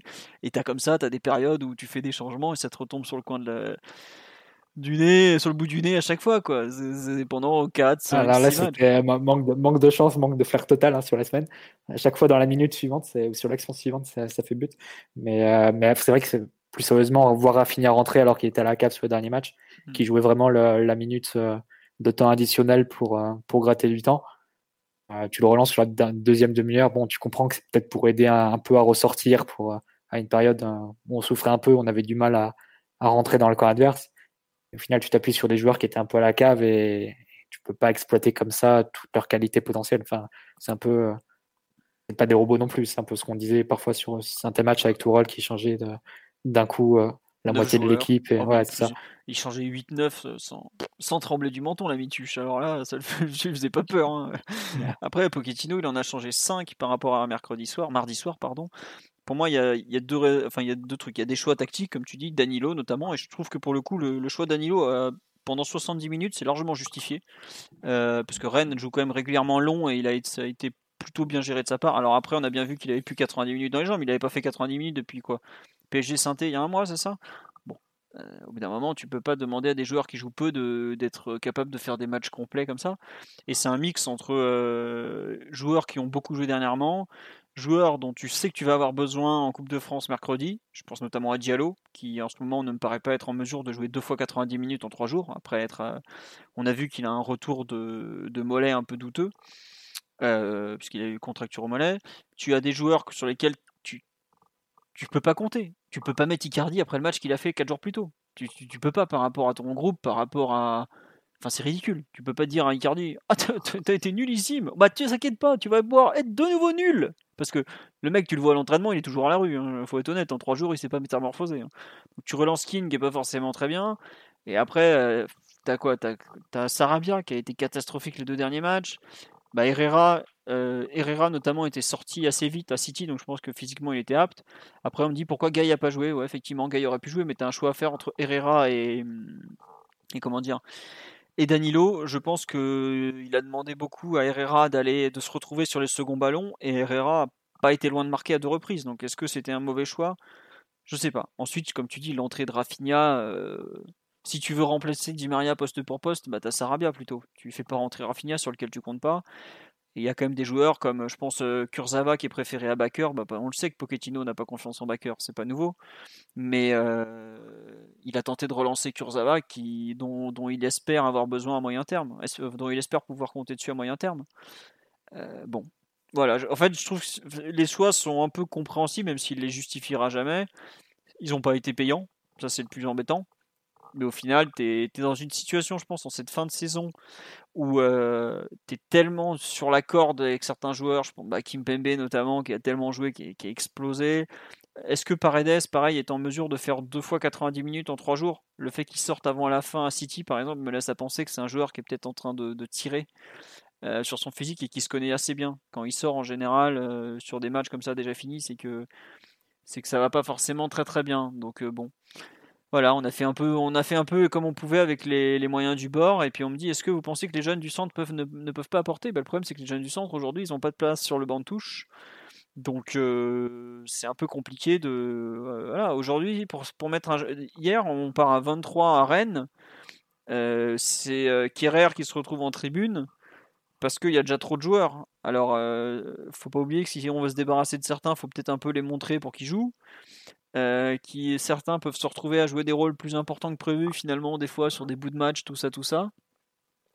Donc voilà, c'est un peu de là aujourd'hui, euh, Pochettino il est dans la, dans la gestion court terme à, fond Et c'est peut-être pas le moment à ses yeux de lancer des jeunes. Et. Après, chez les jeunes, il y aurait Pembele par exemple, qui est le troisième ou quatrième arrière droit. Est-ce que c'est forcément Pembele qu'il fallait faire rentrer hier à 20 minutes de la fin pour arracher la victoire? Paradoxalement, le changement Florenzi-Dagba, il est, il est pas illogique. On a vu qu'on passait beaucoup par les côtés. Bon, voilà. C'est, c'est pas, je trouve que les choix en fait sont à la fois compréhensibles, pas du tout évidents, pas très payants. Là, comme on dit, il a, il a pas, il pas le, a pas le truc en ce moment dans sa gestion de groupe et dans ses, dans, dans ses choix bah c'est comme ça quoi. Il faut faire avec. Ouais, c'est ça. Ça a l'air euh, assez hasardeux en fait, parce qu'on peut on peut disséquer euh, les choix euh, les uns après les autres et, donner des, hypothèses qui tiennent plus ou moins debout. Sauf que quand on prend la vision d'ensemble, en réalité, ça quand même ça donne quand même la sensation soit qui sait pas trop où il va, qui sait pas forcément comment renverser les matchs, ou bien qui fait du coaching un peu football loisir pour répartir les minutes du mieux possible, ou, bien même, euh, oui, comme tu disais, montrer des joueurs pour euh, quand même qu'ils aient des petites minutes avant, avant l'ouverture du mercato au mois de juin. Quoi. Donc euh, à ça, tu ajoutes les mauvaises, enfin les prestations moyennes et les mauvais résultats. C'est vrai que ça, tout ça finit par laisser une sensation très bizarre quand même. Et, et, Tourelle avait beaucoup beaucoup de défauts, mais en général, dès qu'il faisait un changement, il y avait une logique assez implacable et, c'était assez parfois, parfois de manière très négative. Hein. On pouvait juger négativement ses choix, mais en général, c'était euh, réfléchi, surréfléchi, surcalculé. Euh, alors que là, tu as l'impression quand même que euh, c'est pas, c'est pas la teuf, hein, mais bon, que c'est parfois un peu, un peu hasardeux. Sur le live, on me dit il ne teste toujours pas d'autres formations comme le 3-5-2. Bah, hier, il on a quand même fait, ça doit être le premier match de, de l'ère Pochettino où on fait quand même trois changements, enfin trois systèmes différents en peu de temps. On joue 4-3, euh, on fait 4-4-2, enfin on fait 4-2-3-1, 4-4-2, on passe vite fait en 4-3-3, on finit en 4-4 de losange. Et on peut pas lui reprocher hier de ne pas avoir testé des, des choses d'un point de vue tactique. Après, euh, bon bah voilà, euh, ça n'a pas marché. On voulait dire des choses sur la partie collective ou en plus? Je sais pas, Mathieu, Simon, si vous avez des choses à rajouter, on a fait un petit tour quand même, euh, un peu sur euh, les choix qu'il a pu faire, sur le, rendu. Il y a quelque chose en. Oui, Mathieu? Non, non, pas spécialement. Va insister quand même sur des, sur des lacunes que tu vois régulièrement. Comme l'a dit Simon, on a retrouvé un profil qu'on n'est peut-être pas super, pas souvent vu sur les derniers matchs, des liés percutants rapides en face. Et là, tu as, revu un peu ce, que tu traînes depuis plusieurs saisons en réalité. Et puis, la, première ou la deuxième d'Emery. Chaque fois, tu, souffres énormément ce type de situation et parce que ton, latéral en un contre un ne tient pas, ne tient pas la durée, ne tient pas le, duel sur tout, l'ensemble du match il n'est pas non plus beaucoup aidé par les, joueurs qu'il a en face de lui, ce qui fait que l'adversaire peut facilement faire des deux contre un ou sur des changements de jeu, euh, mettre en position de, deux équipes la défense du PSG. Donc ça, c'est le premier point hein, qui, qui, est amélioré. Le, deuxième point, ça reste la relance quand tu es sous pression. Il y a eu deux, trois sorties qui étaient, qui étaient intéressantes, un peu comme face à City. On a retrouvé sur une, sur une situation notamment Draxler utilisé le long de la ligne de touche de haut but pour ensuite une remise à l'intérieur. Ça, c'était intéressant. Il y, a, sans doute quelque chose à, creuser là-dessus, peut-être le rendre plus systématique et systémique, comme le faisait Emery à, l'époque. Mais globalement, en deuxième mi-temps, quand Rennes a mis, a la pression, tu as eu à nouveau beaucoup, de mal à, sortir et à, aller dans leur camp tout simplement. Je, pense que les situations où Paris a un peu la maîtrise, arrive à avoir un temps de possession assez long dans le, dans le camp adverse. Deuxième mi-temps, elle se compte sur les doigts de la main. Donc, euh, même après l'ouverture, même après le, le 1 partout, tu n'arrives pas vraiment à mettre le pied sur le ballon, à faire, à faire tourner, et à, même pas à créer des, décalages ou quoi. C'est juste avoir la maîtrise et, calmer un peu le, tempo euh, le tempo ça, ça, ça reste aussi un, des chantiers pour, euh, pour la saison prochaine, même s'il y a quelques idées comme ça, tu vois, mais pas encore assez développées et, avec une marge de progression assez énorme. Ouais, non, y a, moi, il y a un truc sur lequel quand même je voudrais revenir. C'est le, on a peut-être vu un peu plus de jeux sur les côtés que dernièrement. Alors peut-être que c'est le scénario du match qui nous pousse à ça, mais c'est quelque chose que j'apprécie de revoir. On a, même moi qui suis, comme vous le savez, plutôt euh, pro Tourelle, ou en tout cas qui est beaucoup apprécié une grande partie de son travail que j'ai souvent défendu, le jeu sur les côtés était nullissime. Voilà, c'est comme ça. Là, les, je trouve que les deux, enfin les deux paires, surtout je trouve Dagba Di Maria, je sais pas si ça a été travaillé, mais il y avait de, bonnes choses, il y avait des, combinaisons qui étaient, euh, qui était intelligente, une bonne utilisation du latéral. Alors après, est-ce que nos latéraux ont le coffre pour dédoubler tout du long? Je ne suis pas certain. Mais j'ai bien aimé euh, un peu cette utilisation des côtés, ce, jeu à deux. Euh, c'est quelque chose qu'on n'a pas souvent vu au PSG ces dernières saisons, le, petit jeu à deux côtés comme ça, euh, avec même Draxler Kurzawa ou Neymar Kurzawa. Mais vraiment ce, ce, petit jeu sur les côtés. alors après les centres n'étaient pas terribles et on manquait peut-être un peu de présence, mais non, les centreurs, faut, faut pas tout leur mettre sur le dos non plus. Au bout d'un moment, on a, je regrette, mais on a quand même le penalty, c'est sur un centre. L'occasion de, une des occasions de Herrera, c'est un très bon centre en retrait de, de comment dire, de Kurzawa. Euh, la reprise de volée, la frappe en pivot de Keane, c'est pareil, c'est sur un centre mal repoussé. Euh, les taux de réussite des bons latéraux, c'est 25% de centre réussi c'est normal qu'il y ait beaucoup de déchets. Et là, on n'avait pas non plus des, spécialistes de la reprise du centre. Le seul qui est à même à reprendre d'un centre dans les joueurs qu'on avait hier au, coup d'envoi, c'est surtout Moïse Que ce soit Draxler, Neymar ou Di Maria, c'est pas vraiment des joueurs qui sont très forts pour reprendre les centres. Alors après, est-ce que justement c'est pas un peu débile de mettre des centres quand t'as qu'un seul mec capable de les reprendre? Ça, on peut toujours en discuter. Mais je trouve que la capacité à jouer un peu plus sur les côtés était pas mal. Après, bon, comme j'ai dit, ça a duré qu'une mi-temps et en sac en seconde mi-temps, le, les deux malheureux latéraux, que ce soit Diallo à gauche ou Dagba puis Forenzi, euh, ça n'a pas été terrible, terrible. Mais bon, je, me contente de pas grand chose. Globalement, j'ai, apprécié un peu juste ce, passage-là. Mais bon. Euh, qu'est-ce que je dis sur la coup de je regrette Tourelle qui aurait mis Dagba sur Girassi. Écoutez, en mettant euh, Verratti au marquage de Zagadou puis de Matsumels, on n'a pas pris un seul but. C'était Papus le magnifique. Ah là là là, on nous dit, est-ce que tu dis Simon Icardi titulaire sur un match où on joue que dans l'axe, bouché, benché sur... Bah, contre City, on a fait 26 centres, hein, mon grand. On a fait comme hier. Hein. Il n'en a pas touché un à City, je te rappelle. Hein. Ouais, non, mais il y a, centré centré. Là, tu as, bien décrit les situations avec du jeu sur les côtés, mais du jeu sur les côtés où tu peux attaquer la profondeur en même temps. C'est-à-dire les courses de Dagba qui se glissent derrière en dédoublement, euh, Di Maria qui revient comme ça, qui se glisse pareil, euh, soit en contournant le latéral, soit dans le dos du latéral pour, euh, pour amener, amener du jeu à deux sur le côté et déborder et, casser comme ça la défense en zone euh, de Rennes. Euh, tu l'as dit, il n'y avait pas grand monde pour reprendre des centres avec euh, comment dire, un peu de culture de la surface. c'est vrai qu'Icardi, sur un titulaire sur un match un peu comme ça de Ligue 1 où tu dois beaucoup centrer, mettre des ballons dans la surface, ça m'aurait paru plus logique que sur le match de City où globalement on a surtout développé du jeu entre les lignes et des centres euh, plus des centres euh, de loin sur des positions où tu dois gratter des seconds ballons et éviter de, subir des transitions plutôt que des centres pour faire des passes décisives. Quoi. Donc, euh, c'est une petite remarque que je mettais comme ça, mais on n'est pas, on n'est pas une bizarrerie près, j'ai l'impression. Après, si tu revois Icardi après le match qu'il a fait à City, d'entrée face à Rennes, je pense que tout le monde pousse des cris d'orfraie, méritocratie, etc., etc. Et je sais pas si Icardi, on avait parlé un peu avant, avant City, on, faisait des débats sur, le profil, ce qu'il peut apporter et tout, mais est-ce que dans l'état dans lequel il est actuellement, il est en mesure d'apporter quoi que ce soit comme euh, par ses qualités de base Je ne sais pas malheureusement pour Icardi. Donc, euh. Non mais tu as raison Mathieu, effectivement, tu, peux, c'est con. Évidemment que le profil d'Icardi, c'est un profil qui, qui peut être super utile dans les matchs de Ligue 1 où tu as, la possession, tu, peux, tu domines plus ou moins, tu as, as, la domination territoriale. Euh, que tu arrives à mettre des centres, etc. Mais est-ce que le Bicardi actuel est, capable de, de, profiter de cette situation C'est un peu ça le, drame du joueur. Hmm. On nous dit ça sert à quoi de centrer? Il y a un seul joueur dans la surface. Bah, quand l'espace est sur les côtés, il faut bien les utiliser. On va pas aller dans l'axe pour l'axe, alors que Rennes est en train de t'attendre là. C'est aussi une façon de, de créer, de d'étirer la défense. Tu au bout d'un moment, il faut, faut, faut, pouvoir attaquer sur un peu le, ce que te donne l'adversaire. Et l'adversaire, il a... faut, faut, avancer, il faut rentrer dans la surface de toute façon. Mmh. Ou au moins se retrouver en position euh, de, de frappe, quoi, tout simplement. Donc euh, bon, voilà.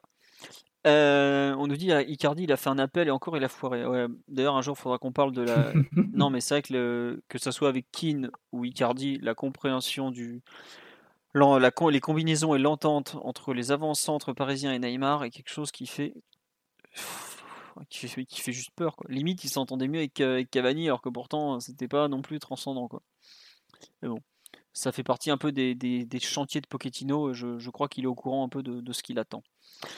On passe au perf individuel, non? On a, on a, fait le tour sur l'aspect collectif, je pense? C'était pas non plus le, match du siècle, et puis je pense qu'on en aura d'autres des comme ça d'ici la fin de la saison, non?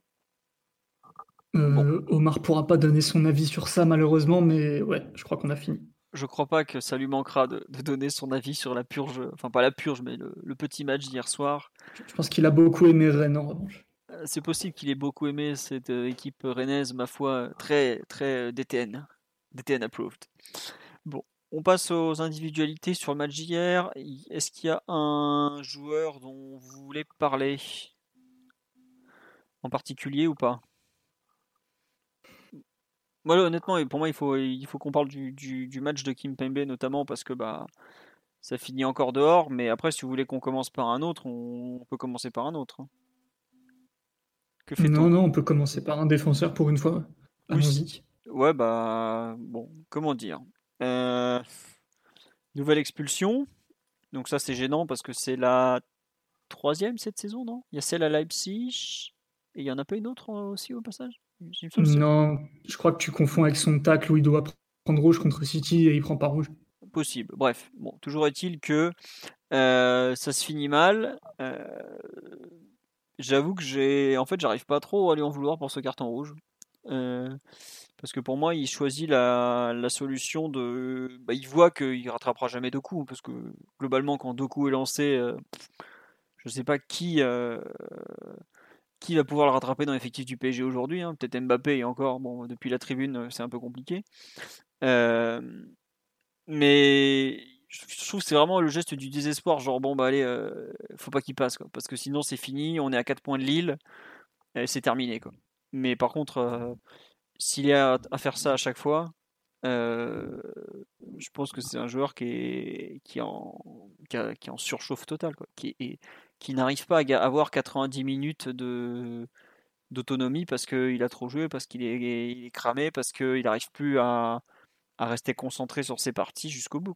Et malheureusement, euh, moi je, craignais deux choses pour Kim Pembe avant la fin de la saison. C'était euh, soit un rouge comme ça où il défonce un type parce que il fait, euh, il fait entre guillemets, il se sacrifie pour l'équipe, un peu comme ce qu'on dit sur le live, où est-ce qu'il avait fait à Lille. Voilà, c'est ça. Mais soit euh, c'était grosse blessure, genre euh, claquage ou, ou vrai, vrai gros problème musculaire, voire pire genou comme Bernat. Bon, bah là, il a pris, il va prendre 3-4 matchs, donc il va se reposer deux semaines. Je sais même pas s'il va rejouer cette saison parce qu'il faut encore qu'on gagne à Montpellier mercredi soir et je pense qu'il prendra 3 matchs. Euh, mm-hmm. Bon, ben voilà, c'est ça. Euh, on nous dit, est-ce que je trouve pas qu'il y a plus que la simple volonté de stopper l'action? C'est un tout en fait. Il y a la volonté de stopper l'action, la volonté de stopper le joueur. On est à la 80, combien? 80e, 85e, je sais plus. Bon, voilà, le, en termes de lucidité, euh, enfin, je veux dire, il n'y a plus rien à ce, moment-là. Ils sont tous cramés. Euh, ils jouent, il y a plus, enfin, il suffit de voir l'aspect, comment dire, l'aspect collectif du du quand il s'agissait d'attaquer quoi. Il n'y avait plus rien. Il n'y avait plus rien. On jouait n'importe comment, alors on défend aussi n'importe comment. Et c'est ça quoi. Il finit à se retrouver. Déjà, il est central gauche. Il finit le long de la ligne de touche à droite parce que Marquinhos va tenter de sauver l'attaque puisqu'ils sont incapables de créer le moindre début d'occasion. Euh, voilà. Après, il y a peut-être aussi de, la frustration, comme on le dit probablement.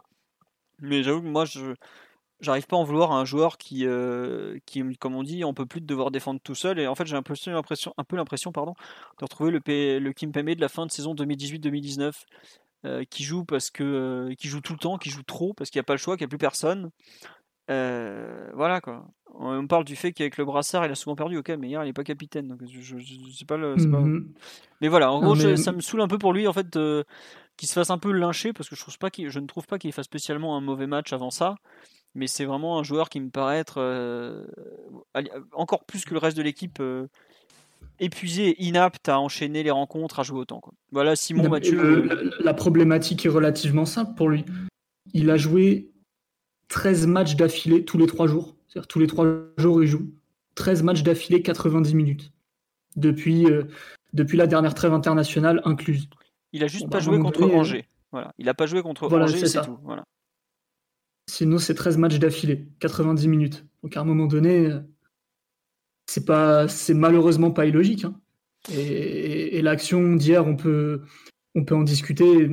Au-delà du tacle et, du fait du, geste qui est, fatal, c'est peut-être plus le, marquage préventif avant que je trouve euh, un peu, un peu flottant parce qu'il n'y a qu'un seul joueur dans son champ d'action et il ne le colle pas au début de l'action alors que c'est un joueur très très euh, vif et exubérant. Donc ça, c'est peut-être plus ça le problème de base parce qu'après le geste, bon, bah, ça passe ou ça casse et en l'occurrence, c'était un peu désespéré. Mais ouais, Kim Pembe, là, ça se voit qu'il est très fatigué. Euh, il y a des moments où, tu sens que les matchs sont vraiment trop longs pour lui, où il déconnecte. Euh, pareil, si les actions durent en temps, euh, vu qu'en ce moment on a parfois des tendances à défendre de manière un petit peu plus basse et passive, pareil, il peut, il un peu se déconnecter ou perdre le vis-à-vis, le contact avec l'adversaire direct ou avoir une petite saute comme ça, ça, ça se traduit pas forcément par des erreurs, mais quand on regarde les matchs plus, plusieurs fois, on s'aperçoit qu'effectivement il y a des actions où, où, ça peut entraîner ce, genre de, petits problèmes. Après, euh, je suis d'accord avec toi quand tu dis qu'il ne fait pas un mauvais match en soi. Alors, il y a une vilaine semelle au début de, match qui ouais, franc plutôt bien placé, il est en retard. Ça, c'est des choses qui peuvent arriver.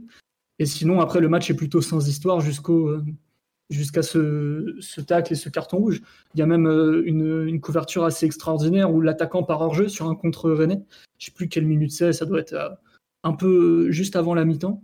Et, il s'en sort quand même, il le rattrape avec un tacle un peu, un peu impressionnant comme ça de timing et de précision. Donc non, en vérité, le débat sur Kim Pembe qui est pas bon ou Kim Pembe qui, qui ferait soi-disant une mauvaise saison, tu vois, encore pire. Euh, non, c'est juste que c'est un joueur depuis quelques semaines qui est cuit, qui a pas de, repos, pas de à aucun niveau physique, mental, et ça peut se traduire parfois par, euh, par ce genre de problème. Mais je pense qu'il faut, euh, il faut, faut pas être trop dur avec lui, je crois. Juste... Je le serai un peu plus que toi, du coup. Attends, juste un truc, si, euh, Mathieu, excuse-moi pour compléter. En gros, euh, Kimpembe a joué tous les matchs de Ligue 1 depuis le 31 janvier. Les seuls qu'il n'a pas joué, en gros, c'est les matchs de, Coupe de France. Et il les a joués en intégralité, à part celui-là où il a joué 87 minutes. Hein. donc euh, voilà, il n'est pas non plus. Il a évidemment joué tous les matchs de Ligue des Champions.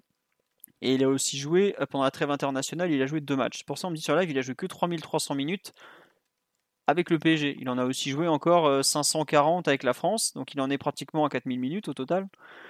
Et surtout, c'est un joueur, je vous le rappelle, qui n'a pas eu de préparation, qui est, comme le PSG, qui a fait ça, qui a pas, qui a pas, qui a même lui pas du tout, du tout eu de préparation, puisque en septembre, quand certains étaient en train de faire les clowns à Ibiza, euh, lui, il était avec euh, avec l'équipe de France en train de, non, il avait été mis de côté. Je vous dis une bêtise, pardon. Excusez-moi.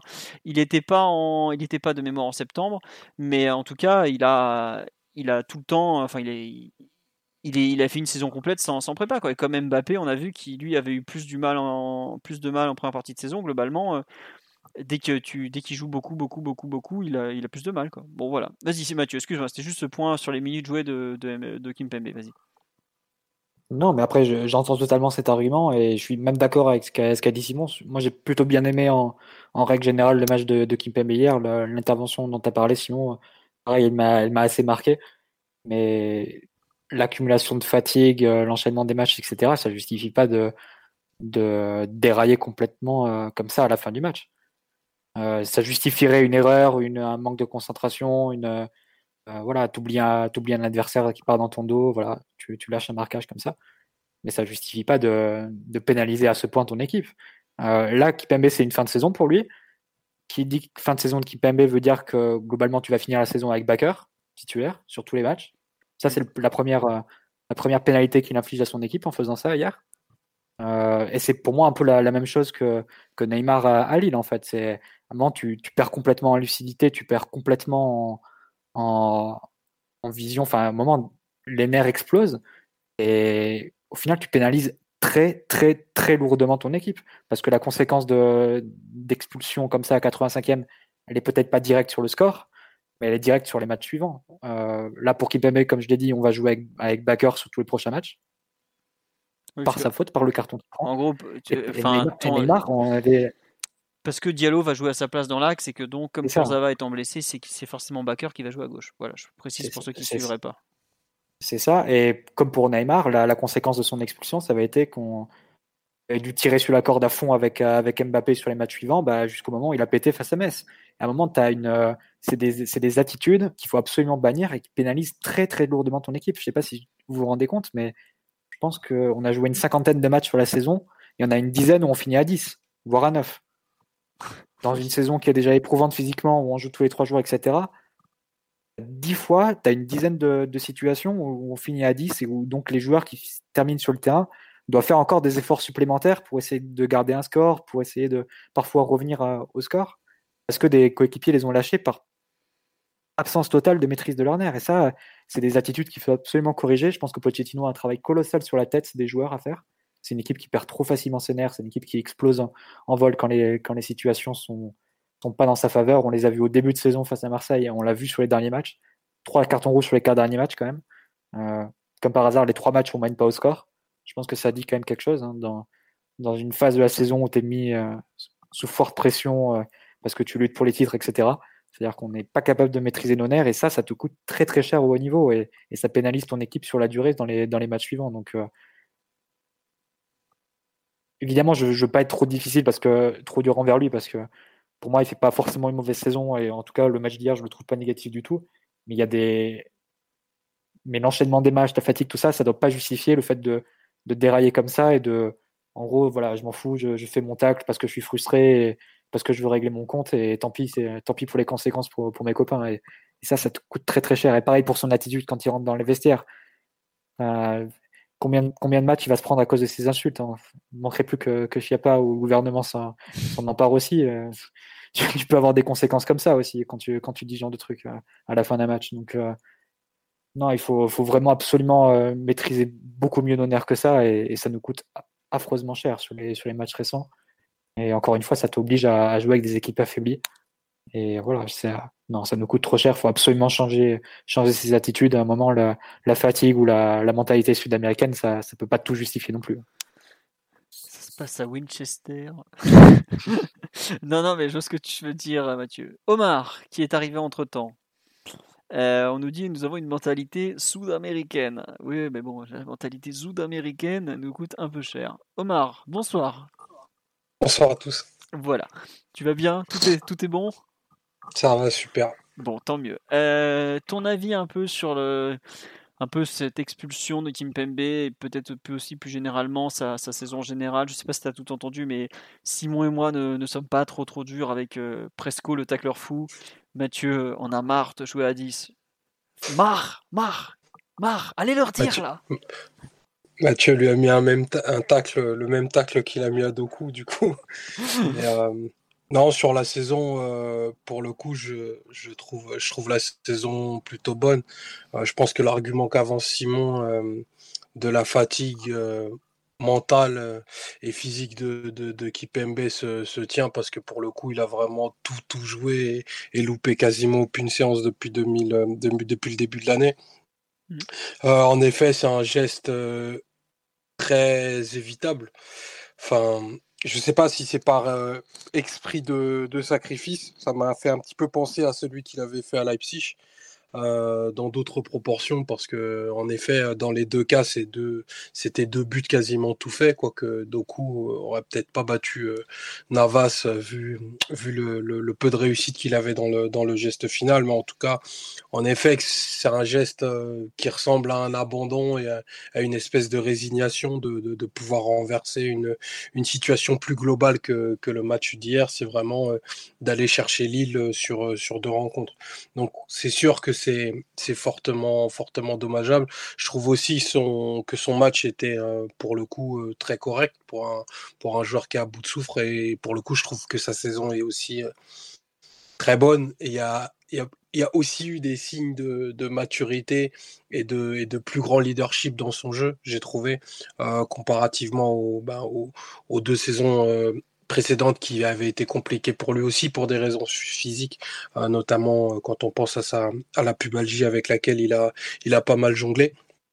Mais euh, voilà, je pense que Mathieu, Mathieu est très dur, incontestablement, mais il y a des choses, il y a des choses qu'on ne peut pas, qu'on ne peut pas ne pas entendre dans ce qu'il dit. C'est sûr qu'on peut pas on ne peut pas faire un hein. quart des matchs, euh, un quart des matchs en, infériorité numérique. Et sur le rouge, euh, je suis d'accord sur la saison et même sur le Magier. Hein. Oui, oui, oui, oui, je parle. Euh, l'accumulation des matchs et tout, mais sur le rouge, par contre.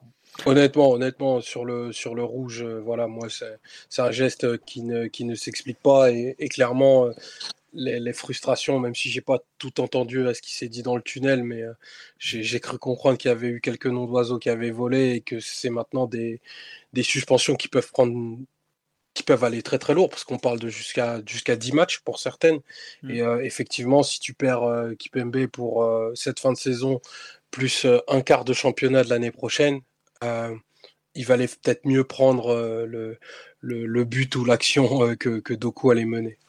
Euh, ouais, tiens, sur là, il y a des gens qui me demandent sur l'action, est-ce que vous, êtes sûr que Doku il allait vers le but? Pour moi, il n'y avait plus personne. Hein. Si Kimpembe se retrouve à faire le, central droit, c'est qu'il y a. Ah ouais, il n'y a, personne. Il y a personne. Il a terrain ah, ouvert euh, derrière. C'est pour ça que j'ai dit tout à l'heure que euh, voir Marquinhos comme ça qui, qui va à l'abordage dans les dernières minutes en position de numéro 9 sans garder aucune sécurité en jouant comme si tu comme si avais toujours tes deux défenseurs centraux derrière un moment, il faut, faut, aussi réfléchir avec, avec la tête. Hein. Tu vas pas tout hypothéquer pour. Hein. Euh, mais c'est ça, à un moment, le, le, point à Rennes, bah, tant pis, hein, tu perds le championnat, mais tu faut pas perdre la Ligue des Champions non plus.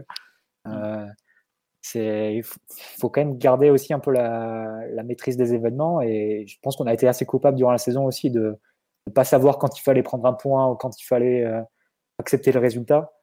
Euh, tu n'avais pas, fait, pas fait une frappe sur les 20 dernières minutes du match, tu n'allais pas le gagner sur une, sur une montée de Marquinhos à la 92e. Euh, donc, euh, voilà, c'est justement, il faut. J'ai l'impression que parfois on perd vraiment en lucidité. Le coup franc joué trop rapidement de Neymar à Lorient, qui au final, te... c'est l'une des actions qui peut te coûter un titre. Euh, on, doit beaucoup, on doit vraiment beaucoup, beaucoup progresser sur la, sur la gestion des émotions et des moments d'un match pour moi. Mm. Et parfois, tu fais des, on fait des trucs qui sont. On fait des dingueries. Hein. on, fait, des dingueries. Ben, on, joue avec le cœur, si tu veux. Donc, à la fois, c'est touchant, mais il faut, faut contrebalancer ça. Quoi. Euh, question sur le sur un peu euh, Kimpembe. Je il y a beaucoup de gens qui ont dit ouais il peut pas être titulaire au PSG, il n'a pas le niveau. Enfin il a, il a quand même été très durement taclé pour suite à cette erreur et à quelques-unes avant. Vous allez aussi loin On me dit oui il a pas assez de concurrence? On est une émission sérieuse, Philo, qu'est-ce que tu racontes? Mais Non, non, non, mais je, comprends que les gens aussi, après avoir fait euh, pas mal de comment dire d'erreurs assez gros, enfin, il est quand même expulsé deux fois, il fait quand même un geste assez sale. Il y a des fois aussi un peu quelques problèmes de, leadership quand il a le brassard et tout. Je comprends quoi. Enfin, c'est normal qu'il soit un peu remis en cause. Moi personnellement, je, pour rien au monde, je toucherais, enfin peut-être pas pour rien au monde, mais la charnière Marquinhos Kimpembe fait, fait partie des satisfactions de la saison, je trouve. Euh, Diallo me paraît un concurrent tout à fait honnête pour Kimpembe, puisqu'on n'a pas non plus. Euh, enfin, on n'a pas un budget limité cet été. Quoi. À partir de là, pour moi, c'est évident qu'on continue avec. Bah, si Kimpembe n'est pas là, on a Diallo qui est quand même une bonne solution, qui peut aussi jouer à gauche. Euh, on est d'accord, ça ne change pas grand-chose à l'avenir euh, moyen terme de, de Kimpembe, ce, ce genre. ce qu'il faut retenir euh, de la saison de Kimpembe, c'est son intervention à, à 4 Lillois contre 1 sur Bourak, parce que là, on ne serait pas en train de parler d'une possibilité de revenir, le titre serait probablement plié. Kimpembe, c'est aussi ça avec ses côtés sombres, ce qu'on a vu hier, mais c'est aussi et surtout cette intervention qu'on a vue au, au, stade au stade Pierremont. Faut pas faut pas brûler trop facilement des, des joueurs qui ont montré des niveaux de performance très élevés dans tout type de rencontres et surtout beaucoup de fiabilité. Si on se remet si, si la remise en question va jusqu'à Kipembe, c'est-à-dire que techniquement, on redémarre la saison euh, en, juin, peut-être avec deux ou trois joueurs. Hein, parce que sinon, il y en a beaucoup, beaucoup à mettre au caniveau avant lui. Mathieu, qui a été plus dur que nous, tu, nous rejoins sur le, fait que c'est pas forcément un joueur à remettre en cause dans la durée pour autant. C'est plus un joueur qui est pas bon en ce moment et qui doit apprendre à, maîtriser ses nerfs avant tout, non? Non, mais encore une fois, moi je, suis dur sur l'action du Rougier parce que c'est une action ponctuel qui peut mettre en grande difficulté l'équipe. Mais sinon, je suis complètement d'accord. Moi, j'étais partisan de l'installation de la charnière Marquinhos Kimpembe. C'était une première saison pour eux dans, dans, en tant que titulaire dans cette équipe, après avoir été pas mal euh, couvé par Thiago Silva, David Luiz, etc. Alex. Euh, donc, euh, non, effectivement, il y, a, des erreurs, il y a des moments un peu moins bien pour, pour les deux aussi, mais il y a aussi pas mal de, de satisfaction. Omar, on a cité une qui est évidente et qui reste comme l'une des images de, de la saison euh, non, je pense qu'il faut, continuer à insister. Il faudra trouver sans doute un troisième central droitier pour, euh, faire souffler Marquinhos, soit éventuellement bah, peut-être euh, être un, petit peu plus de, pression sur Kipembe aussi, si Diallo est amené à, plus jouer côté gauche à ce moment-là. Et non, je pense que Marquinhos Kipembe, c'est la bonne direction, c'est la direction qu'a choisi le club. Et euh, effectivement, comme l'a dit Omar, il y, a, énormément de postes déjà à, renforcer, que ce soit dans le 11 de départ ou, sur le banc avant de, s'attaquer à, cette charnière qui, euh, qui, a fait quand même de, très bonnes choses et qui a, qui a aussi quelques matchs euh, références derrière. Moi, encore une fois, c'était vraiment sur cette action du carton rouge. Je pense que tu dois, être capable de, faire mieux là-dessus. À la rigueur, tu t'accroches aux joueurs, tu, tu, fais comme Verratti face à Bastia à l'époque, tu t'accroches au short, tu lui tires, tu me tires derrière et tu fais ta faute tactique comme ça si tu as envie. Mais bah, là, je pense que ça met, ça met trop en difficulté l'équipe pour, pour, euh, pour, le, pour ce que ça a valu. Quoi. Après, vous savez, il y a beaucoup de Sud-Américains dans l'équipe. Vous pouvez être proche d'eux physiquement, faire un câlin, les serrer dans vos bras, les embrasser sur la joue, sur le front. Ils aiment ça, ils en ont besoin.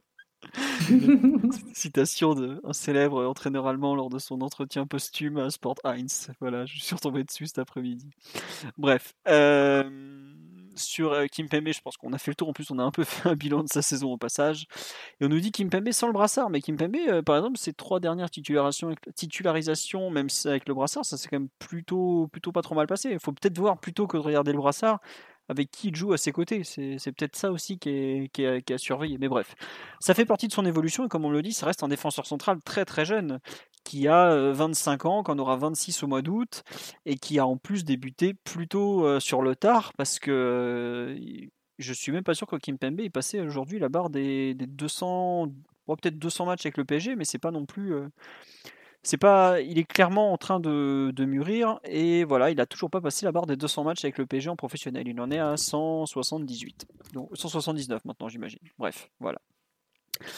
Euh, de quel autre joueur euh, vous souhaitez on nous dit pourquoi ne pas faire jouer des jeunes? Bah, Parce qu'on est en pleine course au titre, c'est pas vraiment le moment de lancer un jeune joueur, malheureusement pour eux. On est en train de perdre la Ligue 1, les gens. Ressaisissez-vous, bordel je, je, pense que c'est pas trop. Là, on joue des matchs comme des demi-finales de Coupe de France, des matchs décisifs pour le titre. C'est compliqué de demander à un gamin qui a jamais joué d'assurer de telles responsabilités, tout simplement.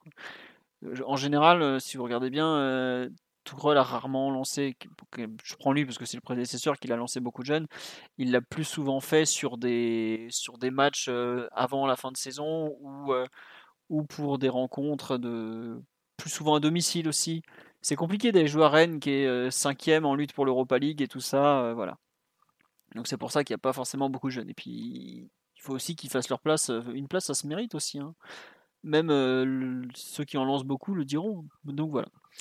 Un autre euh, joueur dont vous voulez parler euh, sur, euh, sur ce Rennes PSG Pour rester sur l'arrière-garde, souligner le bon match de Navas qui nous fait beaucoup de bien. Après deux rencontres où on pouvait le trouver insuffisant, en tout cas en dessous de son niveau. gros, grosse partie de, de, de Sam Kaylor hier dans les buts qui, qui est sur des, des, arrêts pas forcément évidents pour lui en plus, parce que c'est plutôt un gardien évidemment de, de réflexe et, et de moments comme ça archi décisifs où, où il te sauve. Là, c'est vraiment des arrêts où il va pousser très très fort sur les jambes, faire les pas d'ajustement, soigner son placement. Et, deux, trois fois, il nous sauve vraiment, euh, vraiment la mise. Hein. Donc, euh, bon, j'imagine qu'il nous devait bien ça après s'être trouvé une ou deux fois euh, sur l'aller-retour de, Manchester City. Ouais, ouais, non, mais c'est vrai que tu as raison. C'est, je crois, la, la première vraie bonne performance depuis qu'il a prolongé, si je ne me trompe pas. Ce qui est assez fou quand on sait le niveau. J'ai pas, pas la date en tête. Euh, bah, il a prolongé avant, de, avant City PSG et ensuite ah, Oui. La, la, fin du retour face à City, il fait quand même quelques parades euh, qui nous évitent de, partir de. bien géré, mais bon, on, avait un peu perdu quoi à ce moment-là. Ouais. D'accord, mais c'est mieux de repartir avec 2-0-4, tu vois. Je suis d'accord, mais disons qu'on avait, on l'attendait plutôt. C'est clair que c'est là il arrache un résultat. Je suis d'accord. Voilà. Euh, voilà. Bon, donc on, non, c'est vrai que les frappes de Flavien Tay, où il doit comme ça beaucoup se déplacer latéralement euh, pour un gardien malgré tout son âge, faut, faut, le, faut le souligner, c'est bien. Après, euh, c'est pas trop un, joueur qui nous inquiétait quand même malgré tout. Mais tu as raison, Simon, de, souligner San Kaylor une nouvelle fois, qui nous évite de, repartir de Rennes avec zéro point. concernant l'attaque, le milieu, un nom dont un joueur dont vous voulez reparler ou on passe euh, au point course au titre? Parce qu'on n'est pas obligé de faire 4 joueurs. D'habitude, on en fait euh, souvent 3-4, mais s'il y a, s'il n'y a pas grand chose dont on doit parler, puis sachant qu'il y en a au moins deux, à savoir Draxler et... Neymar, dont on va, je pense, parler dans la partie prolongation de contrat. Non, je, bon, moi j'ai juste parlé tout à l'heure un peu du, match de, Danilo, juste que c'est vrai qu'il finit très mal et où il rend des ballons, tout ça, mais c'est 70 premières minutes pour protéger de la défense avec un, dans un milieu à deux, qui n'est pas forcément un, système dans lequel il a beaucoup, beaucoup, beaucoup joué dans sa carrière. Je, trouve qu'il a été, il a été bien. Quoi. Donc, euh, c'est pas non plus un, super match, mais il a été quand même plutôt, euh, plutôt intéressant. Donc voilà, juste ce petit point de mon côté. Mathieu Omar, un, nom à rajouter ou on passe euh, au point course au titre? Bon, rien. Job, point course au titre. Alors, nous sommes après la 36e journée. Nous avons donc euh, deux journées encore de championnat avec euh, PSG, Reims et Lille Saint-Etienne lors de la 37e et Brest PSG et Lille, excusez-moi, lors de la 38e. Qui se, donc les deux matchs se jouent en même temps. Monaco va recevoir Rennes et le dernier match, je ne sais plus où ils vont. Et Lyon, je vous avouerai que j'ai pas eu. Attendez, le site, on a, on a publié ce matin le calendrier en plus, sous l'appellation le calendrier, la course au titre. Et Lyon recevra Nice lors de la dernière journée avant. Ils vont à Nîmes lors de la 37e. Avec, bah, voilà. Est-ce que le titre est définitivement envolé suite au match nul 1-1 à Rennes? Qui veut commencer? Simon, Omar, Mathieu, allez-y. Gros blanc, d'accord, c'est cool. Non. oui, Omar. Pas fini pour toi? Non, non, pas fini. Pas fini. Euh, aussi bizarre que ça puisse paraître, euh, il y a eu tellement de, de retournement de situation et de et d'occasion de breaker définitif des, des, deux côtés que j'arrive pas à me dire que ça puisse être replié euh, dès la semaine prochaine et, et je vois bien un finish, un finish Hitchcockien qui, qui se jouerait dans les dernières secondes de la de la dernière journée. Maintenant, c'est sûr que Lille a sans, sans, on va on va enfoncer des, des, portes ouvertes, mais pour le coup, Lille a vraiment euh, toute l'attitude d'aller chercher un titre qui lui, tend les bras. Euh, ils vont jouer à Saint-Etienne, qui est jamais une équipe facile à manœuvrer, mais qui a en effet euh, bah, plus grand chose à jouer. Donc ça pourrait les mettre vraiment dans une position très confortable. Et nous, on a l'avantage d'avoir un, calendrier qui est hyper favorable aussi, avec deux équipes totalement démobilisées. Après. Attention à Brest. J'en parlais avec des Brestois cet après-midi. Nous, on est démobilisés, on n'est pas bon, mais on va peut-être devoir jouer le maintien contre vous. Ouais, bah, il faudra quand même un sacré concours de circonstances pour que Brest se retrouve dans la, dans la charrette. Et même si Brest doit jouer le maintien. Enfin, en face, on doit jouer le titre. Ils sont pas bons. Euh, hein. voilà, non, ils sont, ils sont clairement pas bons. J'ai vu leur match ce week-end. Euh, bah. les, hommes de Dalloglio ont un peu plus de mal euh, en, cette deuxième partie de saison. maintenant, la vraie question, c'est est-ce qu'on a les. Déjà, est-ce qu'on a l'envie?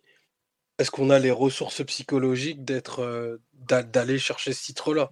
Parce que l'immense résignation de, de Marquinhos hier, moi, c'est une image qui m'a profondément choqué. J'avais rarement vu euh, aussi, euh, enfin, si, je l'avais déjà vu aussi abattu, mais dans d'autres circonstances.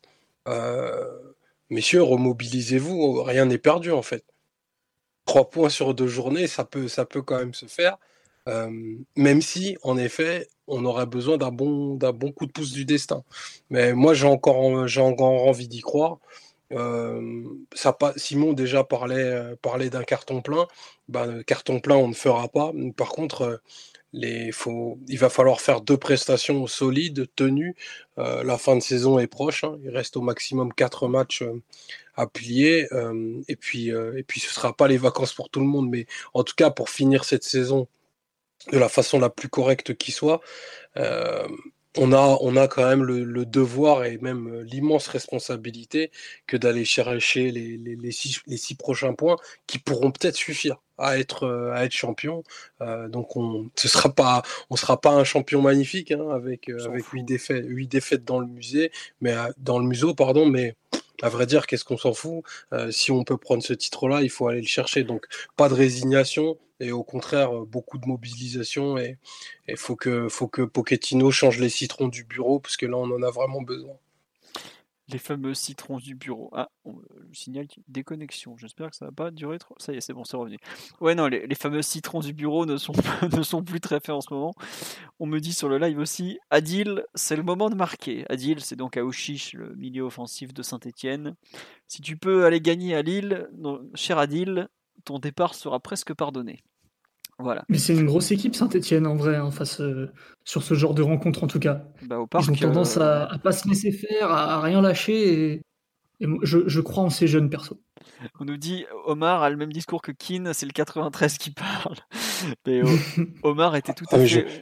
Oui? Je me reconnais totalement dans la réaction de Moïse Keane. Hein. Franchement, j'avais aussi envie d'emplâtrer le journaliste quand il a dit euh, perdu. D'ailleurs, il faut Keane reste, reste près de nous. C'est de cette mentalité dont on a besoin. Non, mais c'est vrai que son discours était un peu. plus de jeunes de Pierre. on veut prendre du Pierre Fitois. Euh, c'est c'est vrai que son discours, euh, moi j'avoue que le, match est fini, j'étais là genre bon allez c'est bon c'est torché, c'est foutu. Et je trouve son discours fait, fait du bien. Bon, après, la, déclaration mythique de, de Moïse cette saison, on s'en rappelle, ça s'était pas très bien fini. Oh, Neymar, il a rien, il sera là demain à l'entraînement, vous inquiétez pas. Ça, a duré deux mois, donc on va espérer que ça se passera mieux cette fois-ci. Mais oui, en tout cas, c'est bien que certains y croient et qu'ils arrivent à se remobiliser parce que je vous signale qu'en huit jours, on peut peut-être perdre euh, Ligue des Champions, Ligue 1, Coupe de France, donc à voir. Moi, j'avoue que je compte plus sur Saint-Etienne que sur Angers qui a assuré son maintien ce week-end pour de bon. Mais bon, comme tu l'as dit, Omar, cette Ligue 1 est tellement folle que on sait jamais.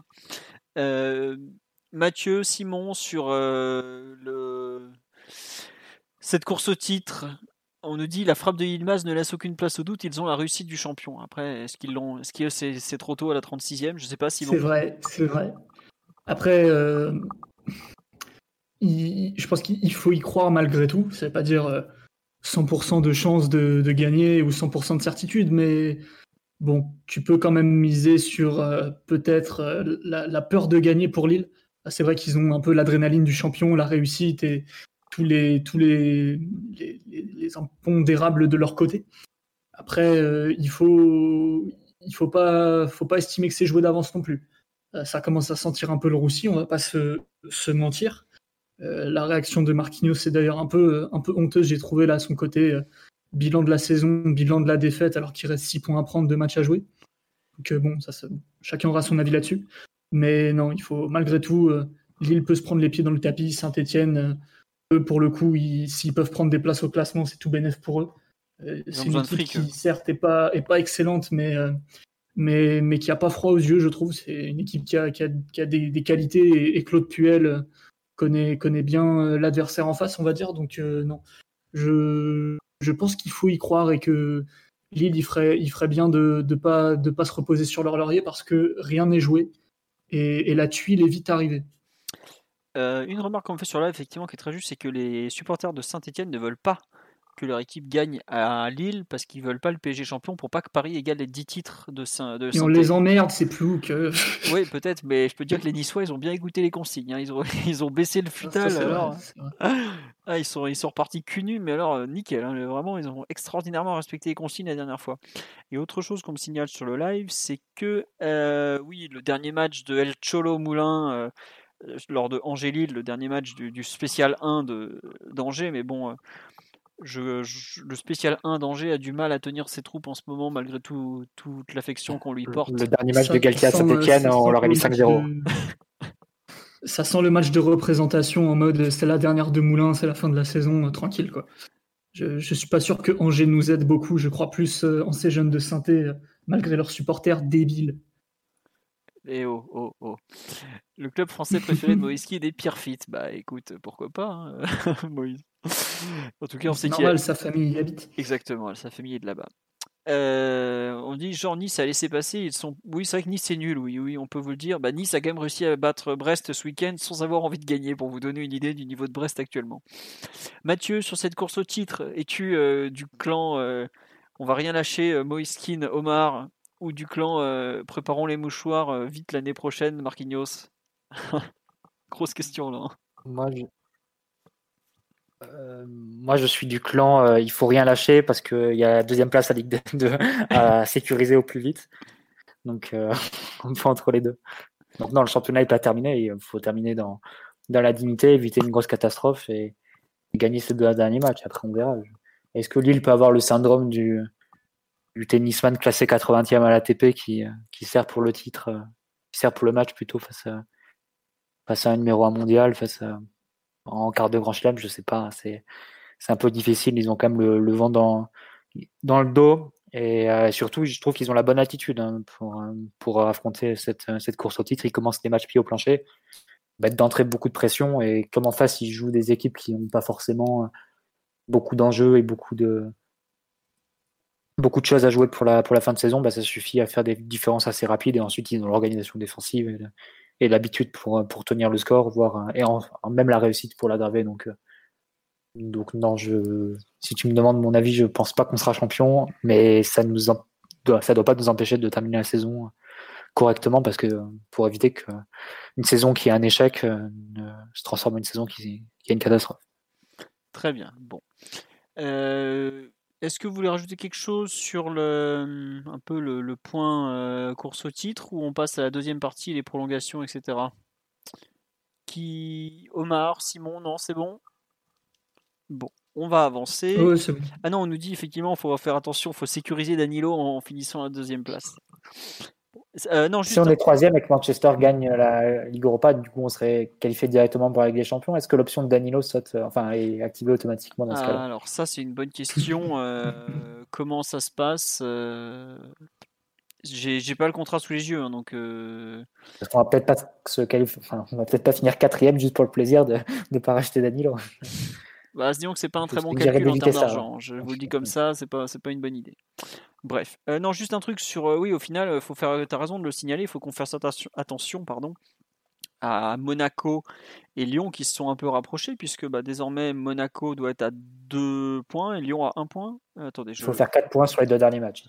je me suis trompé d'un point. Ouais, non, oui, Monaco est à 2 points et Lyon est à 3 points donc. 76, 74, 73. Donc oui, le PSG en gros, si tu gagnes une fois, tu as pratiquement assuré ta, ta place en 4, points sur les deux matchs, tu dis pour être sûr? 4 points, 4 points pour être sûr d'être deuxième, 3 points pour être sûr d'être troisième. Monaco devant jouer euh, Rennes et Lens en ayant en plus probablement les finales, la demi et les finales de Coupe de France au milieu, plus un effectif sur les genoux avec le Covid.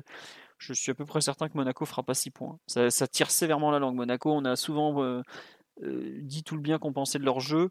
Mais aujourd'hui, par exemple, si je devais parier sur qui finira à la place du con, euh, je mettrais bien la SM, euh, malheureusement pour eux, parce que c'est peut-être euh, l'équipe qui a le plus proposé pendant le plus longtemps en termes de football, mais aujourd'hui, c'est mal parti. Bref, on verra. On passe à la deuxième partie, les prolongations de contrat. Donc, nous avons trois joueurs, enfin, on va en acter trois, on va faire simple, hein, qui ont prolongé leur contrat au cours des dernières journées, enfin plutôt des dernières semaines.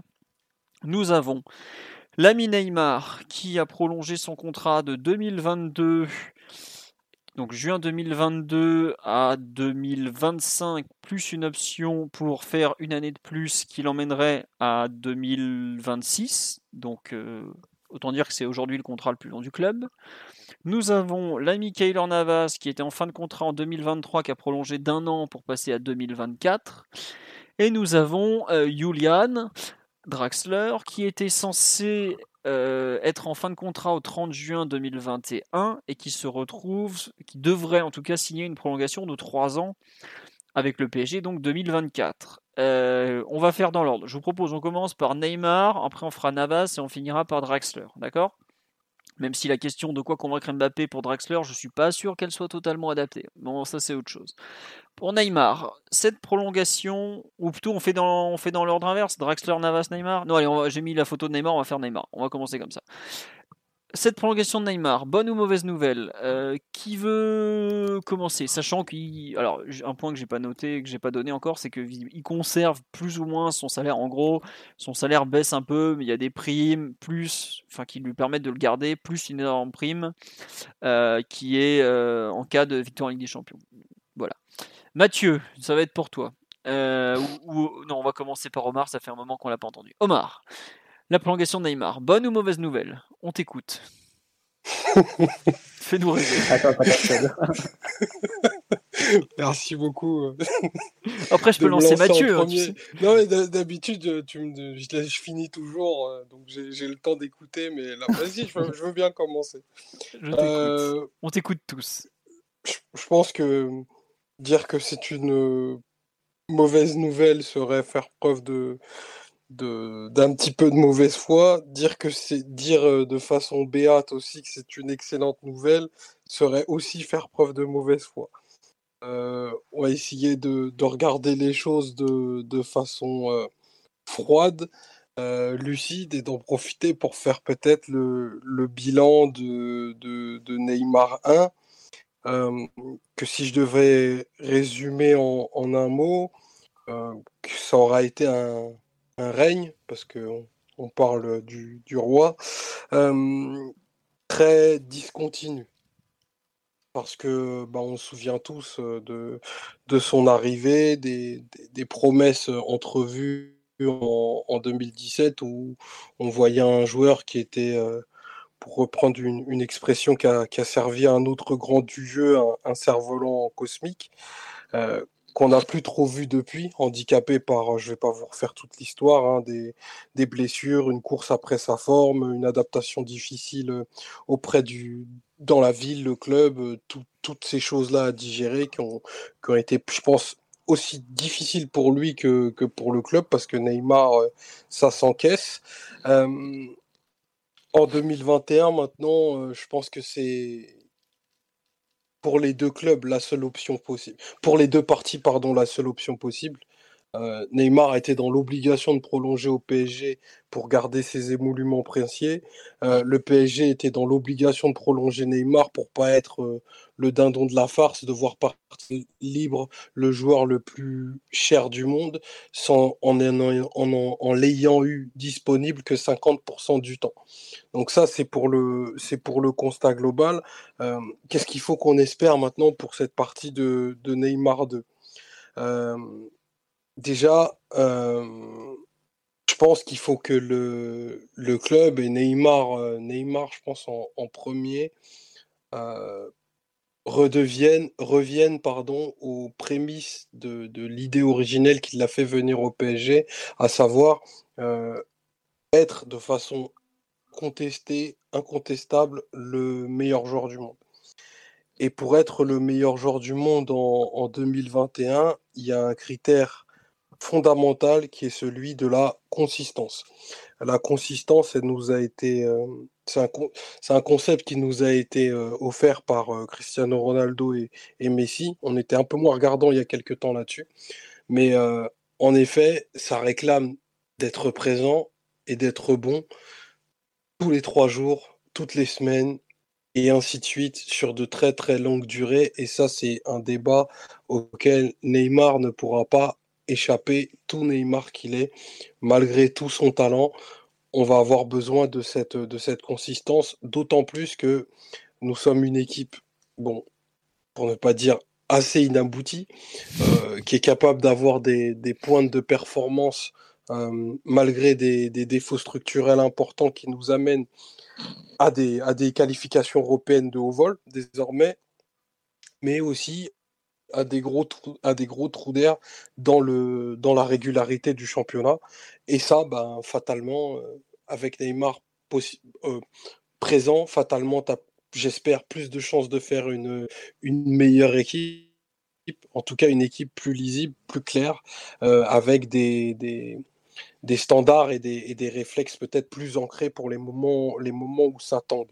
Euh, alors les, chiffres euh, sont ceux que tu as énoncés tout à l'heure, à savoir euh, un salaire en totale décorrélation avec euh, la, période, la période que l'on vit. C'était déjà le cas avant le, avant le Covid, ça l'est encore plus maintenant. Je n'irai pas du tout sur le, sur le terrain du, du mérite. Voilà, le talent, c'est pas, c'est quelque chose de difficilement mesurable. Et je préfère m'arrêter à, à l'émotion que Neymar ben, procure euh, à probablement euh, une grande partie de la planète et des gosses de ce monde pour se dire que l'investissement que le, Qatar fait sur le joueur est mérité. Mais euh, désormais, je pense que comme tous les supporters, on en attend plus, plus de présence. L'investissement, je suis pas capable de le juger. Enfin, son investissement sportif, je pense qu'il peut être encore amélioré. Euh, il a dit que la chose qu'il faisait rester, c'était le, bonheur. Euh, du bonheur, il en a donné aux, supporters. Euh, maintenant, on est des Parisiens, on est toujours insatisfaits, on en voudra toujours plus. Je pense qu'il nous en doit un peu plus et que au fond de lui, il le sait, même si c'est pas toujours dit et qu'on peut faire énormément de pirouettes pour dire merci d'avoir Neymar parce que sans lui, il n'y aurait pas eu tel ou tel ou tel résultat. Mais la réalité, c'est quand même on, fait beaucoup sans lui, on a fait trop sans lui. Et ça, pour moi, pour que sa présence globale au PSG soit une totale réussite, au-delà des chiffres, on a besoin, on a besoin d'épopée, on a besoin de sa présence au long cours. Très bien, bah, mon cher Omar, tu, as fait, euh, tu as fait complet et, précis. Alors, je pense qu'il n'y a pas grand monde qui va te rejoindre sur le fait qu'on attend plus de lui. Après, ne serait-ce qu'en termes de, temps de jeu et, et de tout, parce que c'est aujourd'hui le, plus gros problème du, joueur, c'est la disponibilité. 50% de match pour le, joueur le plus cher de la planète, c'est bon, voilà. T'as pas signé pour ça, faut, faut quand même le dire. Hein. T'es pas, j'aime pas dire ça, mais t'en as pas eu pour ton argent. Hein. Globalement, il est, et puis même pour lui, comme on dit sur live, est-ce qu'il est, ce qu'il il veut, il veut que ça? Non, c'est pas possible quand on sait son, ambition, tout ça, de vouloir que ça. Euh, Mathieu, Simon, pour compléter un peu sur, euh, sur un peu ce, ce, pouls de la prolongation de, Neymar que, que, Omar nous a signé avec brio. Non, je, crois qu'on sera plutôt obligé d'être d'accord avec euh, ce que vient de nous exposer Omar. L'enjeu maintenant pour, pour Neymar, après on peut débattre toute, toute la nuit de son apport, de ce qu'il a fait, de ce qu'il n'a pas fait, de, de son professionnalisme, de tout ce qu'on veut. Mais là, pour lui, l'objectif la saison prochaine, c'est de retrouver son meilleur niveau, en tout cas un meilleur niveau que ce qu'il a eu toute la saison, parce que Neymar, si on reprend les, les statistiques au global, Ligue 1, Ligue des Champions, alors euh, il joue pas beaucoup de matchs, mais quand il joue, il est absolument extraordinaire en termes statistiques. On pourra débattre des postes, des moments d'inspiration, des moments physiques. Toujours est-il que quand tu fais des stats, tu fais gagner ton équipe. Euh, et cette saison, Neymar, je, pense que la, barre, statistique et, cet élément-là a grandement chuté par rapport à ce qu'il avait fait les, les trois ans précédents. Parce que là, Neymar, il faut le dire, il y a quelques énormes prestations cette saison, mais en Ligue 1, si on ne gagne pas le titre, alors c'est pour tout un tas de raisons, mais je suis à peu près certain qu'avec un Neymar en meilleure forme qui te fait gagner plus de matchs, il euh, n'y a pas de discussion sur la perte du titre ou pas.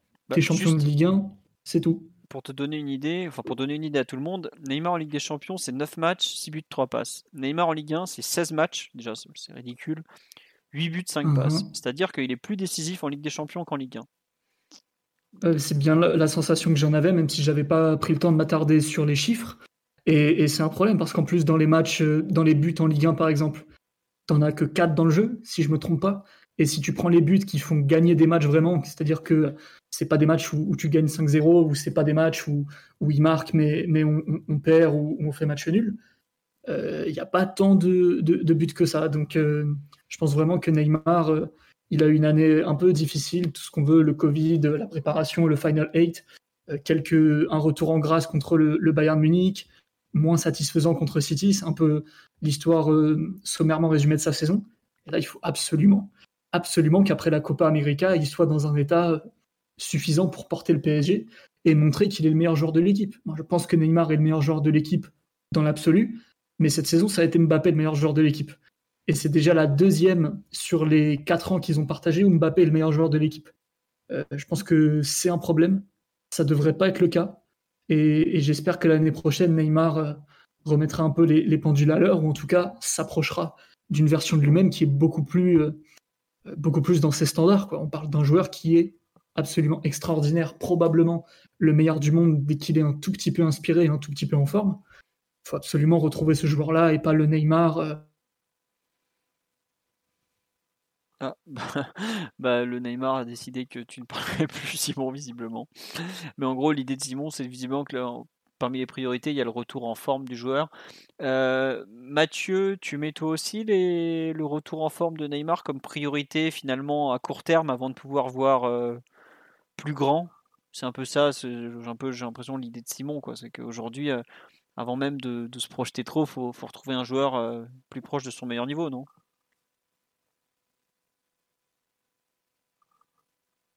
Ah, Mathieu? Oh oh. Est-ce que c'est moi qui a planté? On dirait bien. Mathieu, vous m'entendez ou pas là? Allô? Oh, C'est pas vrai.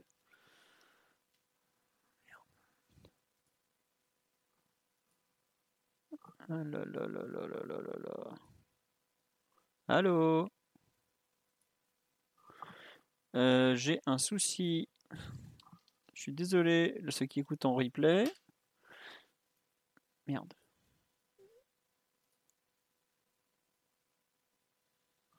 Allô? Ah, On m'entend moi? Bah écoutez, je suis désolé, en gros j'ai coupé, je n'ai plus accès aux autres, donc on va relancer tout de suite.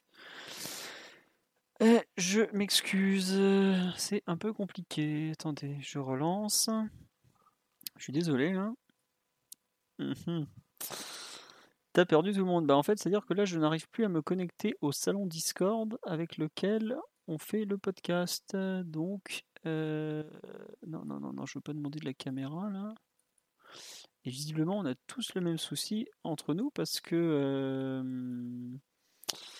je n'ai plus personne. Donc, attendez, on va revenir.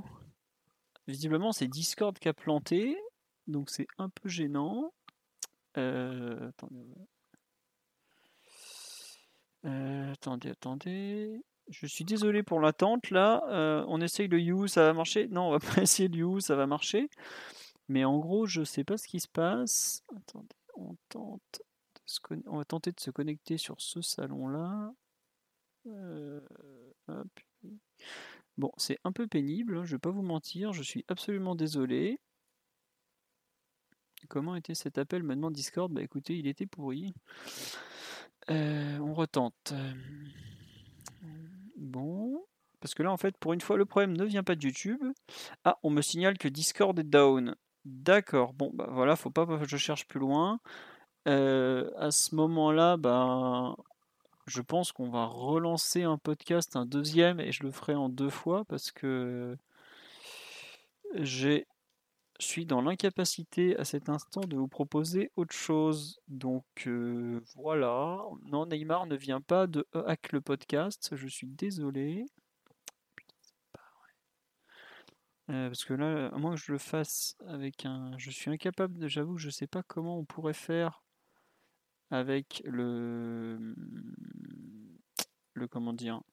On va tester une autre méthode. Euh...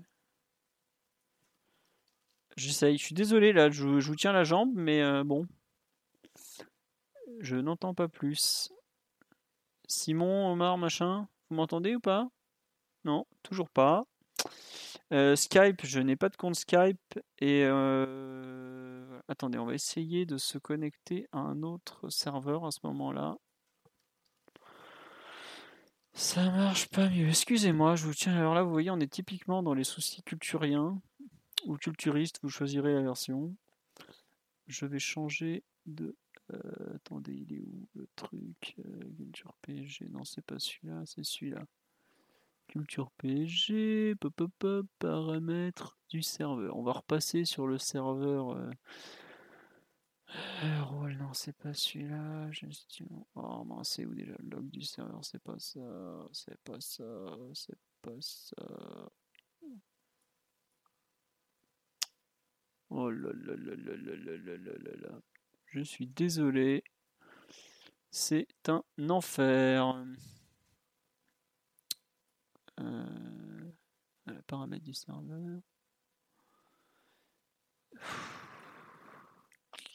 Bon. Euh, je ne me rappelle plus là sur la communauté. Lancer un périscope. Euh, En fait, le problème, c'est que Periscope, tout ça, je peux pas après vous rediffuser le son. Ou attendez.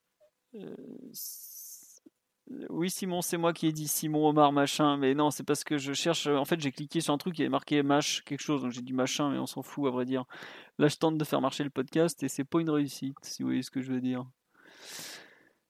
Ce bon Marty sait très bien que j'ai beaucoup d'affection pour lui. Ne créez pas des problèmes, on en a assez comme ça, s'il vous plaît. Alors, euh, confidentialité, application, boost de serveur, c'est pas ça. Oh là là là là, c'est la loose. Euh, paramètres Windows, c'est pas avancé. Mode développeur, non. Non, non, non, non. Euh, c'est pas ça. Bon. Ah, connexion. Non, ce n'est pas ça. Attendez, je re. Attendez. Je suis désolé, c'est n'importe quoi. Euh, on me dit qu'il y a Twitter Spaces juste pour de l'audio. Écoutez, j'essaye de lancer un Twitter Spaces à ce moment-là, mais je sais pas comment gérer les gens dedans, donc euh, c'est un peu n'importe quoi. Euh, je suis désolé.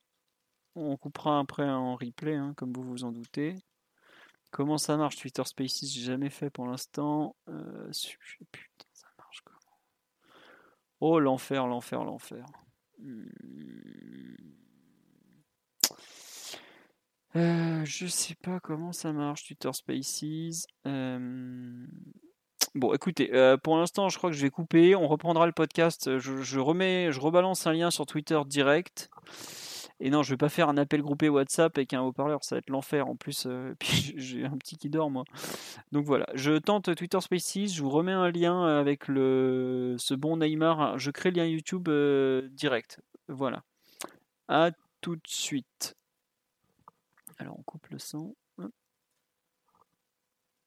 Voilà, on est de retour. Rebonsoir. Désolé pour le dérangement. Euh, donc, comme je vous ai dit, je n'y étais absolument pour rien, puisque c'était euh, l'ami Discord euh, qui avait décidé de claquer entre les doigts. On s'excuse, évidemment. Je, m'en serais bien passé. Je, pense que tous ceux qui étaient en train d'avoir des salons Discord et de jouer en ligne ont eu le même souci. On était en train de parler de la prolongation de contrat de la Mineille. Euh, on dit bonsoir à tout le monde. Mais bonsoir, euh, je, suis désolé, on était près de 300, puis là il n'y a plus personne. Mais bon, en tout cas, c'est. Au pire, vous pourrez réécouter en replay. J'éditerai l'audio, tout ça, tout ça, tout ça. On fera un truc propre. Bref, Simon était en train de finir de parler. Il disait que la priorité pour Neymar, c'était de retrouver avant tout la forme. On en était là. Euh, Mathieu, ton avis sur cette fameuse prolongation pendant que Simon tape au clavier et va couper son micro? Parce que maintenant on est, on est plus quatre, Simon, s'il te plaît. Non, excusez-moi. Il n'y a pas de souci. Mathieu, ton avis sur cette fameuse, enfin, fameuse déjà prolongation? Non, mais je rejoins un peu ce qui a, ce qui a été dit par, un- par vous trois, notamment ce qu'a ce qu'a développé un peu Omar sur la, la prolongation de, de convenance, en réalité presque de résignation, c'est-à-dire qu'il n'y avait pas vraiment de choix pour, pour aucune des deux parties. Que le PSG se fait plus vraiment d'illusions sur la capacité ou non de Neymar à porter le projet. Quand tu rates 50% des matchs en, en, Ligue 1 en 4 ans, déjà tu fais la preuve que ses absences sont un problème. Mais un souci qui s'est rajouté cette année, c'est que les présences de Neymar ont même été un problème. Euh, je pense que ses, ses performances quand il a été sur le terrain ont été largement insuffisantes sur, sur l'ensemble des, des 8-10 mois de compétition. Après, il faudra voir ce qui, la part qui est liée à l'absence de préparation, etc. Et l'autre part qui tient peut-être au, déclin du joueur. C'est un peu ce qu'on avait dit la semaine dernière. C'est est-ce que, le joueur n'a pas déjà donné ses meilleures années, ses meilleures saisons? Est-ce qu'il est encore capable de faire 40, 50 matchs? Honnêtement, je ne suis pas sûr. Paris le garde en réalité parce que ça reste un produit d'appel pour, euh, pour les sponsors, pour les joueurs, pour les éventuels joueurs à, à recruter, pour les joueurs à garder aussi. Euh, je pense que c'est l'essentiel et la, la raison principale pour, pour le garder. Ça reste une caution, quelque chose qui est un joueur qui rend ton projet crédible parce que ça reste un nom qui peut, qui peut attirer à lui des, des joueurs et, faire en sorte que, que Paris reste, reste attractif. Et dans la période, ça, évidemment, il ne faut pas cracher sur, cette, sur cet argument. Mais si tu prends l'argument purement sportif sur ce qu'a développé Neymar et sur les pers perspectives qui s'offrent à lui sur les prochaines années, je ne sais pas s'il y, y, a matière à être optimiste. Donc ça, c'est vraiment la partie côté, côté PSG et la partie côté joueur, ben, là, je dirais que c'est un peu la, résignation. Je ne sais pas si Neymar veut, encore être ce, numéro 1 mondial, ce meilleur joueur du monde là. Euh, il y avait déjà eu un premier signe hein, quand il veut rentrer au, Barça il y a deux ans pour rejouer avec Messi, c'est déjà un premier abandon hein, du fait qu'il ne veut plus vraiment être le, numéro 1 et qu'il est passé à autre chose, comme s'il avait accepté le fait qu'il ne serait pas le, numéro 1 le ballon d'or. Il l'a il a même dit par ses propres termes euh, dans la conférence de presse avant City. Donc, euh, en réalité, c'est une, c'est une prolongation où les deux parties peuvent pas faire autrement, parce que les conséquences d'une séparation seraient sans doute pires que, que le fait de rester ensemble. Mais pour autant, je pense que les illusions du, de la première réunion en 2017 sont largement dissipées, et à moins d'être euh, fan aveugle du joueur, je ne sais pas si le, le on retrouvera pleinement le joueur qu'était Neymar. Et, parce qu'on matérialise à plein niveau, évidemment le niveau physique. Et on peut quand même s'étonner hein, de le voir hein, aîné à ce point sur les trois derniers matchs, alors qu'il ne revient pas de blessure. Il a eu plutôt quelques matchs pour, pour enchaîner. Il avait fait une très bonne prestation face au Bayern. Là, depuis trois matchs, je le vois en très grande souffrance pour faire la moindre différence. Et ça se répercute aussi sur son niveau technique. Il rate des passes qui sont, qui sont assez simples et assez évidentes pour lui, indépendamment de, de ce que peut lui offrir ou non l'équipe en termes d'organisation, de, de, solutions, etc. Mais vraiment des, des, choses simples pour lui qui, qui, se met à rater. Il y a un sujet évident sur la, la qualité de sa finition qui est en, chute libre depuis un moment. C'est un joueur qui, mais, qui a beaucoup plus de mal à marquer des buts. Ça s'est vu d'abord en Ligue des Champions, mais ça s'est vu aussi cette saison en Ligue 1. Seulement 4 buts dans le jeu en Ligue 1, c'est absolument pas assez. Et concrètement, le titre, il non, le titre, il se perd aussi là. C'est le, même indépendamment des, des absences qu'il a pu avoir, si Neymar avait été bon sur ses présences, Paris serait champion. Euh, même, s'il a, même, si, même en ratant 20 matchs. C'est ça, c'est ça aussi le souci. Donc, euh, y a, ça, ouvre, beaucoup d'interrogations sur le futur du joueur, mais voilà, les deux parties pouvaient sans doute pas se, se séparer euh, à ce moment-là. Et malgré tout, je, suis très inquiet quand même sur l'évolution du joueur, qui a eu 29 ans en février. Pour citer un illustre compatriote de Neymar et le joueur auquel il a été le plus comparé, Ronaldinho, il retourne au Brésil à 30 ans. Hein. Euh, est-ce que, Neymar n'a pas enclenché cette phase de sa carrière? Évidemment, je ne suis pas du tout là pour, pour être dans l'affirmative et pour le, dire de façon péremptoire. Il y aura une saison pour le, prouver le contraire la saison prochaine et une préparation, j'espère, où on va pouvoir se retaper. Mais les signaux cette année sont, sont pas bons et je pense qu'il y a, très peu de choses à, sauver de, sa saison. Euh, on nous doit une revanche pour l'année prochaine. Il doit repayer la confiance que le club place en lui et le, salaire qui va avec, mais il doit aussi une revanche à lui-même. Parce qu'un joueur de la classe de Neymar ne peut pas non plus complètement se, laisser traîner, se laisser aller et se laisser porter vers une fin de carrière en, roue libre, en, essayant d'apparaître à des moments ponctuels dans la saison et en, oubliant complètement les, exigences, les exigences pardon, de, constance et de, régularité dans la performance qui n'ont pas été les siens cette année. Donc, euh, je pense beaucoup à se racheter à partir de la saison prochaine, Neymar. Et voilà, c'est, ça, peut paraître assez fou et peut-être enfant gâté de ne pas se réjouir d'une prolongation d'un, magicien pareil, etc. Mais quand tu le montres avec aussi peu de, constance et de régularité, au final, tu crées plus de frustration qu'autre chose. Et quand une équipe comme le PSG est autant construite autour d'un joueur en particulier, c'est un joueur qui a, a mis à mal un peu les finances du, club ces dernières années. On a beaucoup sacrifié pour lui. Euh, forcément, quand, es, euh, quand en échange, tu as ce genre de, saison de sa part, tu attends, bah, ça peut arriver, d'accord, mais tu attends forcément un rebond et une revanche dès, la saison prochaine. Euh, évidemment, ça, le PSG va devoir mieux l'entourer, c'est évident. Ce qu'on dit sur le live. Probablement que, les, probablement que les économies de, de charges qui vont être faites pour sa prolongation, qui sont massives, doivent permettre de, renforcer un peu l'équipe aux, postes qui sont qui ont été mis en bah, qui ont été mis un peu à l'abandon et qui ont été sur lesquels on a, recruté un peu low cost du fait du double investissement de 2017. Il faudra voir si le PSG en est capable cet, cet été, mais ça dispense pas Neymar de ses obligations et de faire une saison qui doit être bien, bien, bien meilleure parce que le Neymar qu'on a eu cette année, c'est un Neymar qui te sert très, très peu. Encore le, match qu'il fait hier, on du coup, on l'a pas abordé dans la performance individuelle c'est un match qu'on ne voyait jamais faire en Ligue 1 en fait. C'est-à-dire que les mauvais matchs de Neymar en Ligue 1, c'est les matchs où il perd beaucoup de ballons, il s'enferme dans l'association individuelle, il, il, euh, il, veut peut-être trop en faire, Mais là, c'est même pas ça, c'est qu'il pouvait pas, il pouvait pas faire plus en fait. Il a raté des passes euh, évidentes, il a, il a montré un manque de physique euh, assez criant. Donc voilà, on va espérer que ce soit une saison sans et qu'on reparte sur de bonnes bases la saison prochaine. Ça nécessitera un gros sérieux, ça nécessitera un gros travail physique de, la part du staff de Pochettino et qui se mettent à disposition. Donc c'est sur le plan sportif malgré tout, j'ai dû, enfin, je ne serai pas dans, l'enthousiasme BA malheureusement. C'est triste à dire pour un, un tel joueur, mais il y a beaucoup, beaucoup à, racheter de, sa part. Ouais. Euh, pas mal de réactions sur ce que tu dis, effectivement, Mathieu, le fait qu'il ait été mal entouré cette saison, même si quand je vois quand même la composition hier, on, on le fait pas jouer avec Fabrice Furez et Stéphane Pédron non plus le type. Hein, euh. Euh, on va parler un peu de la partie économique après. je crois que c'est Mathieu qui va s'en charger. Moi, j'avoue que sur la prolongation, donc je suis plutôt content qu'il prolonge parce que j'avoue que j'avais pas du tout envie que le PSG passe pour le, club bah, qui, se fait, avoir du début à la fin. C'est-à-dire que s'il part cet été entre le Covid et un an de contrat, on, on aurait fini avec un deal ridicule. Et s'il partait libre, évidemment pour retourner à Barcelone, on serait le club qui achète un joueur de 122 millions et qui le voit repartir gratuitement. C'était inenvisageable. Parce qu'on aurait été, on, se serait ridiculisé comme jamais.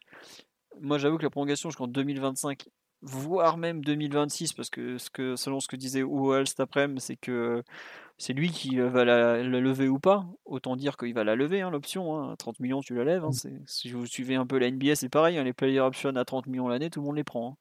Bref, euh, on voit dans quel état il est à 29 ans. C'est un gamin qui joue en pro depuis qu'il a 16 ans à peu près, 17 hein, ans même pas.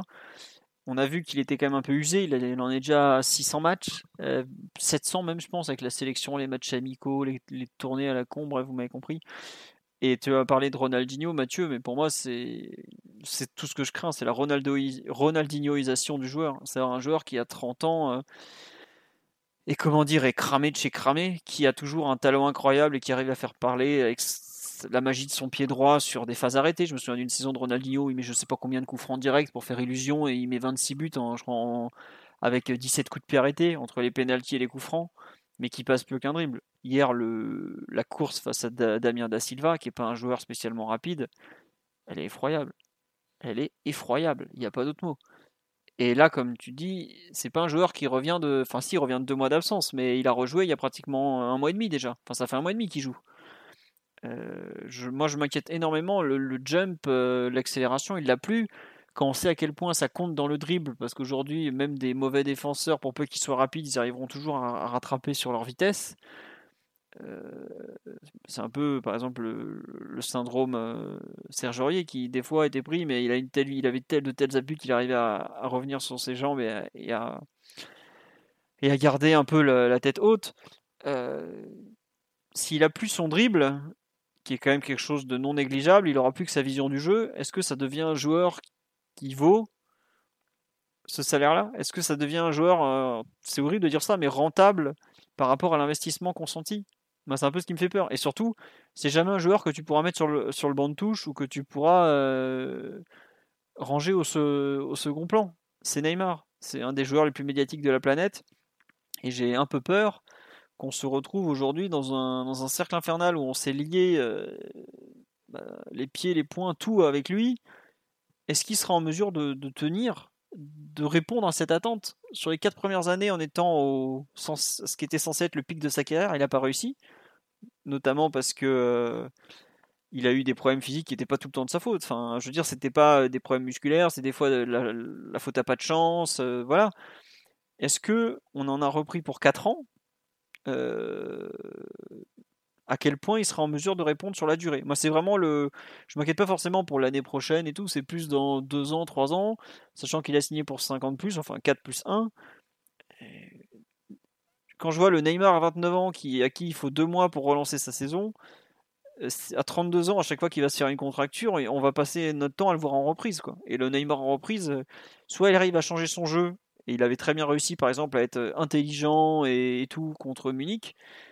Soit c'est le Neymar complètement qui comprend rien à ce que le football attend, à ce que le match attend et qui joue contre Lille.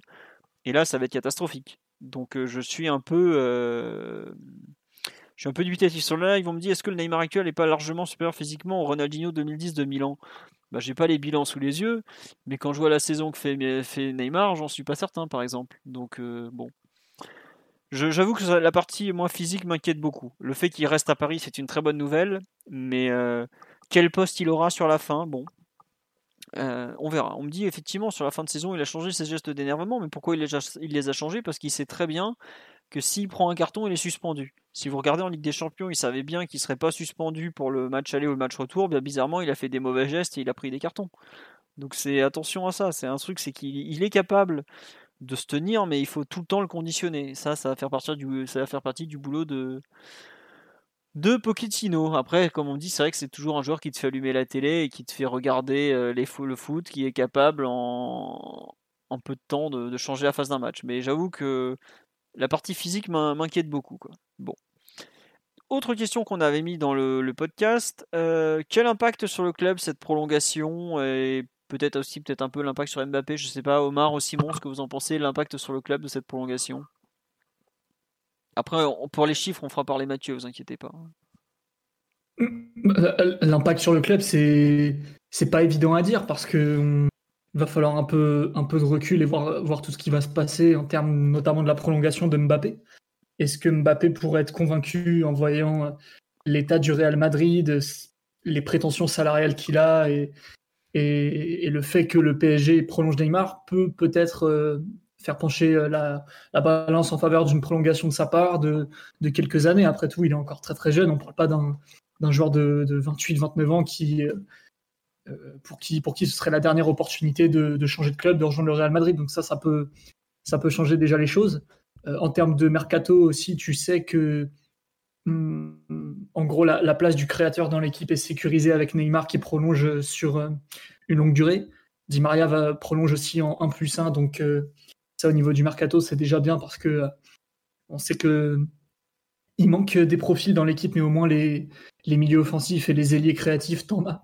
T'en et, Draxler va prolonger aussi. Donc euh, ça, c'est, déjà, euh, plutôt pas mal parce que c'est un, besoin en moins. Parce que si, en plus des postes à renforcer, qui seraient, je sais pas, les latéraux, les milieux et, peut-être un ailier percutant, au moins ces joueurs créatifs, tu sais que tu les as et tu n'as pas besoin d'aller les chercher ailleurs, surtout dans une période où, où, le marché des transferts fonctionne vraiment très mal à cause du, du Covid. C'est compliqué d'aller chercher des joueurs, encore moins, encore moins les, euh, encore plus compliqué d'aller chercher les meilleurs. Donc ça c'est déjà une bonne chose, on va dire.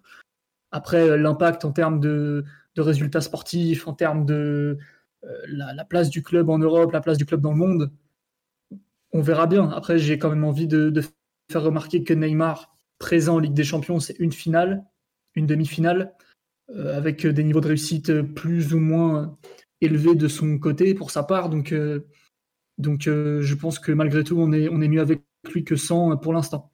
Et reste à voir à, moyen terme ce que, ce que ça va impliquer pour le club. Mais si déjà ça peut mettre dans la tête de Mbappé que pour les une, deux, trois prochaines années, mieux vaut être au PSG qu'ailleurs, c'est pas mal.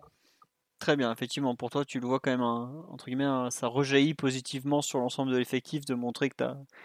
A priori, ouais, a priori, ouais. Après, on n'en sait rien. Parce que s'il se fait les croiser après-demain, bah, tu, diras, euh, tu diras, bon, bah tant pis, c'est foutu. Mais en fait, le prix à payer pour les avoir était tellement grand en 2017. Le fait de les garder sur une longue période, sur beaucoup de saisons, ça permet un peu d'encaisser le choc et de renforcer l'équipe peu à peu autour d'eux. Quoi. Là où pendant. Euh, euh, les trois premières saisons, ils n'étaient pas là. On, devait vendre à peu près tout ce qui était vendable et recruter euh, de manière un peu, un peu, un peu opportuniste.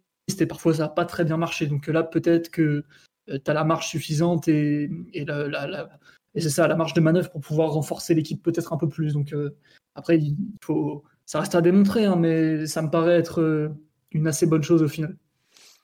Très bien. Euh, Mathieu ou Omar, euh, pour ajouter ça, Mathieu, on va te laisser la partie économique parce que on sait que le, tableau Excel est prêt depuis des heures, qu'il a été euh, poli et tout parfaitement.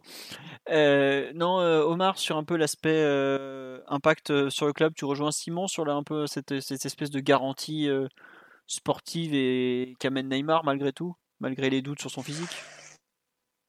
Bah, je pense que tu peux pas décorréler, euh, ces deux parties-là. Donc, euh, les doutes charrient forcément les, les, les, inquiétudes que, que Mathieu a, évoquées. en effet, tu, tu sécurises probablement ben, le, le, plus grand talent en, activité. Après, pour quelle période, pour combien de temps, ça reste, ça reste la question centrale. Donc, je pense, je pense, j'avais pas l'impression qu'il y ait un frétillement immense du monde du foot pour récupérer Neymar à un an de la fin de son contrat. Euh, probablement parce que ben, tout le monde sait que c'est une cause impossible et, et qu'aujourd'hui, ben, signer Neymar, c'est signer plus qu'un joueur, c'est signer une industrie et, euh, et, aussi quelques toys que, que peu de clubs peuvent se permettre en, dans, la, dans la période dans laquelle on est. Donc l'impact sur le club, il est, il est euh, je dirais, très différent de celui de, 2017.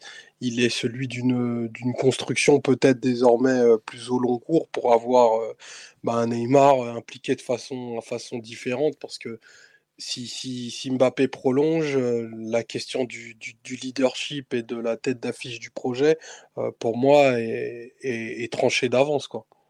Donc il y, a aussi, ça qu'il faudra prendre en, ligne de compte. Donc voilà, je pense que il y a quand même beaucoup de satisfaction de, cette signature, euh, teintée d'un peu d'un peu d'inquiétude et d'une certaine. Euh, on, a tous, euh, je dirais, peut-être peur que, ça tourne mal et qu'il y ait une érosion physique totale de, Neymar qui fait qu'on bah, on, se traînerait 5 ans de, de Neymar à, à 15-20 matchs par an. Ouais, ça, ça serait terrible ça. Non mais c'est vrai. C'est tout, tout, ce que tu qu'on ne veut pas quoi. C'est comme aujourd'hui mais en pire avec l'âge quoi. C'est clair et c'est pas c'est pas écarté parce que tu, tu, disais euh, tout à l'heure euh, c'est déjà plus de 600 matchs en, en carrière, c'est de la pression colossale euh, depuis que c'est un ado, hein, depuis qu'il a 15 ans. L'usure peut, peut, venir de façon très très rapide sur ce type de joueur et un Neymar qui n'a pas ses capacités physiques à plein, euh, qui aurait euh, beaucoup de mal à cicatriser des blessures musculaires et quelques kilos de plus, c'est beaucoup, beaucoup de, de, sa magie et de sa créativité qui s'envolent. Donc il faut pas, il faut pas, si on regarde tous les scénarios, il faut, il faut se dire que c'est malheureusement quelque chose qui pourra arriver. On se le souhaite bien entendu pas du tout, euh, et pour le garçon et euh, pour euh, le, futur proche et lointain du, Paris Saint-Germain. Mais là, Simon le disait, 627 matchs déjà, c'est absolument colossal. Bah, Donc il va devoir être géré. Ouais, bah, ça après, on... et encore 627, c'est pas les, ça compte pas les amicaux et tout ça, quoi. Donc c'est pas non plus, je vais te dire, c'est pas TTC, quoi. Il y, a, encore des petits bouts qui manquent. Hein. Donc bon. Et là, avec après l'été qui va avec le Brésil et nous, ils vont nous le rendre essoré, il est à 650 en gros dans, dans 3 mois. Quoi. Donc, bon. Ah, t'as une importance de la préparation physique estivale. Imagine s'il en avait joué plus. Euh. Vas-y Mathieu, excuse-moi. juste la, préparation physique estivale pour Neymar, elle est capitale. Hein. Je, pense que le duo, le duo euh, Jesus Perez, Sebastiano Pochettino, ils n'ont pas le droit de se rater sur, euh, sur l'ensemble de l'effectif évidemment, mais sur certains joueurs en particulier. Et, en premier lieu Neymar. Ça, c'est un joueur que tu dois retaper. Et je pense qu'il faudra prendre le temps, quitte à pas le faire jouer au tout début. Mais euh, pour avoir Neymar au long cours et sur l'ensemble de la saison, parce que si c'est pour avoir le Neymar que tu as eu hier, ça va poser beaucoup plus de problèmes que ça va t'apporter de solutions. Donc, euh, non, il y a, un immanquable, un arratable pour le PSG, c'est dans, la gestion de Neymar. C'est en premier lieu la préparation physique post-Copa América. Il faudra faire le, le nécessaire, tout le nécessaire, pour que tu puisses avoir un Neymar euh, compétitif sur l'ensemble de la saison. Après, évidemment, il y a des blessures qui ne sont pas prévisibles. S'il se fait déjecter la, la cheville, et, et c'est clair que maintenant, c'est un joueur qui est plus fragile aussi sur, sur les blessures et les coups qu'il reçoit. Parce que c'est un joueur qui a été matraqué pendant, pendant une dizaine d'années, y compris au Brésil sur des terrains peu, peu enviables et face à des adversaires qui n'étaient pas là pour, euh, pour blaguer. Euh, mais c'est clair qu'il faudra prendre le, temps nécessaire pour faire en sorte que, Neymar puisse jouer la saison correctement et pas la même saison qu'on a eu qu'on eu euh, cette année, ou avec des hauts, des bas, des inconstances, des retours de blessures, des, des rechutes, etc., etc., qui au fond ont complètement nuit aux prestations de, du joueur jusqu'au point de qu'il fasse sa pire saison en carrière. Ouais. Euh, sur l'aspect euh, financier, donc, on parle beaucoup d'amortissement. Mathieu, sortons sur le tableau Véleda, fais-nous rêver.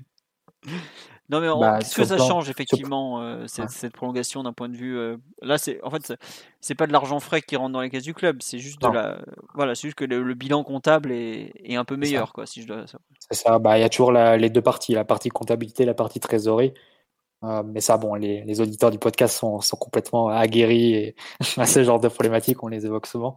Mais non, effectivement, les économies de, de charges pour le PSG, elles sont, elles sont considérables avec cette prolongation. Globalement, Neymar, comme on amortit euh, le, le montant d'un transfert sur l'ensemble de la durée du contrat, et au moment de la prolongation, bah, on amortit la, le reste. montant restant sur, le, ouais, c'est ça, sur la, la nouvelle durée du contrat. Globalement, tu passes d'un joueur qui te coûtait en amortissement, je parle pas, pas en salaire, en amortissement 44-45 millions d'euros par an, à un joueur qui euh, désormais te coûte, euh, pèse en tout cas sur les comptes du club à hauteur de 12-13 millions d'euros par an. Donc l'économie de charge, elle est d'une trentaine de millions. Et si tu prends les, euh, les charges d'amortissement de l'ensemble du de l'effectif, allez, à vue de nez, je pas les chiffres précis précis, mais tu dois être quelque chose comme 140 millions si tu prends l'ensemble de l'effectif. Donc 30 millions en moins, ça te fait quand même un gros, euh, une grosse bascule. Quoi. ça te fait plus de euh, 20% c'est clair. Donc, euh, effectivement, ça te- ça t'offre d'autres marges de manœuvre. Après, il faut voir dans, dans quelle mesure c'est pas compensé. Au niveau du salaire, a priori, il n'y a, pas de- y a pas de hausse. On verra s'il y a il y aurait même plutôt le une baisse ouais ouais, peut-être même une, une légère baisse. Après, il faut voir les, les histoires de primes à la signature, de commission euh, pour le père. Je ne sais pas si Zavi est impliqué aussi dans la prolongation. Il faut voir s'il n'y a pas une prime de fidélité aussi. euh, il se y avait passe ça au plein de choses au Qatar Mathieu tu sais Ouais. il y a la Coupe du Monde à Bon, promouvoir C'est ça. Donc, si on a pu mettre euh, le maximum de, de, de règlements et, qui passeraient sur des contrats de sponsoring ou sur des, je sais pas, sur des, des chaînes d'hôtels payées par, le, par QTA ou je sais pas quoi, pourquoi pas. Tant, que ça, sort des comptes du club, c'est parfait. Mais si tu prends le, point des, amortissements en particulier, non, c'est clair que c'est c'est ce qui pouvait te faire le plus baisser hein, dans, dans l'effectif. C'est le joueur qui te coûtait le, qui te pesait le plus. Et donc, euh, la prolongation, c'est ce qui te permet de faire le plus d'économies. Bon, voilà, donc d'un point de vue économique, au moins, c'est une excellente nouvelle. quoi. Après, euh, Mm. bon, s'il est blessé et qu'on doit payer euh, 30 millions d'euros par an pendant 5 ans qu'il joue jamais, c'est sûr que ça serait une moins bonne. Mais en tout cas, en termes de, de compte, de bilan comptable, c'est une très bonne nouvelle. Ça, c'est quand même, euh, côté club, c'est l'autre grande satisfaction avec euh, le fait de, de le conserver pour que, pour que 4 ans de plus par rapport à, à la période actuelle. Euh, bon, on, on a fait le tour sur Neymar ou il y a une chose dont vous voulez. euh, Oui, on nous dit il a un contrat avec la QNB. Oh, il y en a plein des contrats au Qatar. Il a la Coupe du Monde 2022, il a Qatar Airways, il a la QNB aussi, effectivement. Bref, il, il en a de, il a de quoi faire. Et les, les 222 millions d'euros, c'était tout d'un coup. Oui, mais là, par contre, on parle de trésorerie justement. Oui, une clause libératoire, faut payer tout d'un coup. Mais ensuite, tu, dans les comptes, tu divises ce qu'expliquait Mathieu. Là, ça, on passe de la trésorerie à la, comment ça s'appelle? Comptabilité. à la comptabilité, Comptabilité. voilà, et tu divises en fait le prix du transfert par le nombre d'années. Par exemple, bah, quand Neymar c'était 222 divisé par 5, Mbappé on avait compris directement dans les comptes les 35 millions d'euros à payer de bonus, donc c'est 180 divisé par 5, etc., etc., etc. Et donc bah, c'est pareil, si Mbappé prolonge, ça ferait beaucoup de bien à la comptabilité du PSG. Autant ça ferait mal en termes de salaire parce qu'il va fortement augmenter, autant sur le bilan comptable, normalement c'est plutôt une bonne nouvelle si, si, euh, si le sieur Mbappé prolonge. Oui, Mathieu, les 35 étaient déjà compris d'après les comptes qui avaient été déposés. Ouais, mais à l'UFA. Euh, non, non, non, non. Je crois qu'il y avait un retraitement spécial UEFA et, et la LFP qui comptait que les 145, je crois. Il me semble pas parce que de mémoire ça venait de, de l'ami euh, du Twito Jetlu qui avait acheté les comptes, tu sais que Ah, tu peux acheter euh, et qui m'avait dit non non les 180 étaient déjà comptés de- si je me trompe pas. En tout bah, cas c'est très ce que j'avais compris de sa part. Après peut-être que je, je suis pas du tout dans, dans ce domaine-là, je, sais pas du tout mon. J'ai pas vérifié. ma sphère de compétences donc il, il me semble en tout cas mais euh, à, à vérifier mais voilà. Euh, on passe à la deuxième prolongation peut-être celle de Navas qui était beaucoup moins attendue. Euh, on fera le, le total, euh, un peu les trois sur le, le dernier terme, le dernier sous-thème, pardon, de quoi convaincre Mbappé. La prolongation de San Keylor que personne n'avait vu venir, donc il était sous contrat Alors, jusqu'en euh, 2023, il a prolongé jusqu'en 2024. Euh, Qu'est-ce qu'on en fait? Monsieur Navas Keylor, euh, bravo pour la prolongation. Sujet suivant. Non, mais c'est vrai que est-ce que non, il y a quand même un point qu'on on a beaucoup parlé de l'état physique de Neymar et tout. Euh, Navas a quand même déjà euh, ce bon Kyler, il a 33 ans, il, il a 34 ans, pardon, il va sur ses 35, il est décembre 86. Donc en 2024, euh, il sera à 37 ans au 30 juin 2024 quand même. C'est alors, une chose, c'est le physique de Navas, et une autre chose, c'est l'état du marché des gardiens. Et à moins de, péter la tirelire sur euh, le petit Donnarumma cet été, ou oui, sûrement cet été, parce qu'après, s'il est capté par la Juve ou un autre club, ça serait très compliqué à sortir. Je suis pas sûr que tu puisses toucher mieux d'ici là, en fait. Du coup, bon, est-ce que tu préfères un Navas de 36 ans qui est pas au top de sa forme et qui est très compétitif, ou un gardien beaucoup moins fort euh, dans la fleur de l'âge? Bon, je pense malgré tout que le risque est relativement limité ça ressemble un peu aussi à une petite augmentation de, salaire déguisée en plus de, se faire du bien au niveau de, de l'amortissement. Donc euh, non, je pense que malgré tout, euh, euh, s'il est inapte au, niveau d'ici là, on s'en apercevra, mais je pense que tu prends pas des risques énormes. Quoi. Pour le coup, Navas, alors certes, il y a des petits problèmes d'adducteurs dans le jeu au pied, il y a des petits problèmes d'absence de, de, de, de, de matchs loupés pour blessure, et c'est un gardien qui, paraît-il, s'entraîne beaucoup plus en France que ce qu'il ne s'entraînait en Espagne. Ça peut jouer aussi. Mais malgré tout, bon, en termes de niveau pur, ça reste un top, top joueur. Très bien. On me dit on a bien eu Buffon. Oh, non mais Buffon est arrivé, il avait 39 ans déjà. Il est bon, il avait un peu. Euh... 40 même. Il a, il a, eu 41 ans au PSG, je crois. Ah ouais, donc il est arrivé à 40 ans. Bon, enfin voilà, il y avait, il y avait déjà la fumée qui sortait du moteur depuis un bon moment. Euh, Mathieu, Omar, sur cette prolongation de, de, Navas, juste un avis. Euh, moi, j'avoue que j'ai pas. Enfin, d'un côté, je comprends qu'on le prolonge pour une raison simple, c'est qu'il est bon en fait. Et qu'on a souvent enfilé des prolongations par rapport à des situations contractuelles ou des. pour pas que les mecs partent libres. En fait, ça me fait plaisir de voir un mec méritant. C'est-à-dire que là, Neymar, on a, on a aussi dit que bah, c'était aussi un peu une façon pour. Euh, pour le, les deux parties, enfin, il y avait un peu que cette solution. Navas, lui, c'est pas le cas. Navas, en fait, est juste euh, bon. Alors, bon, on est d'accord, enfin, au moins Simon et moi, on est d'accord pour dire qu'il est un peu passé à travers contre City. Mais euh, je qu'il y a un côté, en fait, euh, méritocratie qui est pas si, pas si présent au PSG. Enfin, on va, parler du suivant, Drexler. On a parlé l'année dernière des 4 ans de Kurzawa. On a eu des, des 4 ans de Bernat alors qu'il a le genou en vrac, qu'il n'a pas joué depuis un an. Bon, là, pour le coup, Navas, depuis qu'il est arrivé, il, a placé le club dans une autre sphère. Euh, je ne sais pas s'il est, il est augmenté ou je pense pas, hein, parce qu'il doit, il devait déjà toucher un bon salaire. Mais je trouve que c'est bien, en fait, dans l'idée que les bons joueurs, ceux qui sont performants, soient prolongés. Un peu comme Di Maria, par exemple. Il est bon, il est performant, bah, il est prolongé. C'est quelque part, euh, c'est, on en est presque à dire que c'est bête, alors que c'est pourtant la base de la base. Ceux qui sont bons, ils restent. Quoi. Bah, euh, mais là-bas, c'est ça. Après, j'avoue, 2024, alors qu'il est déjà sous contrat jusqu'en 2023. Bon. Dès, pourquoi le faire dès maintenant? Est-ce que c'était ouais, une. bonne... pas l'urgence, tu vois. On n'a pas voilà. prolongé Di Maria de 3 ans. C'est mais... ça, en fait. C'est un peu l'idée, c'est pourquoi le faire dès maintenant? Est-ce que c'est. une question sur le salaire, du coup? On retoucherait pas un peu euh...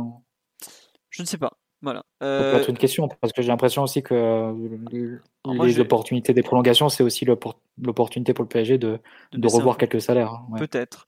Euh, Peut-être. Moi, il y, a aussi la question de l'amortissement, parce qu'il a quand même été acheté 15 ouais, millions. Mais c'est un contrat. J'ai fait vite fait le calcul, c'est un million d'euros en année pleine. Autre point qui peut être pris en compte, c'est qu'il y a notamment Areola qui est prêté, qui compte pas rester à Fulham, qui a été relégué après avoir perdu ce soir contre Burnley ou match nul. Bref, en tout cas, il va pas rester en D2 anglaise. Est-ce que c'est pas aussi une façon de faire comprendre à celui-là que bah, il faut partir, monsieur?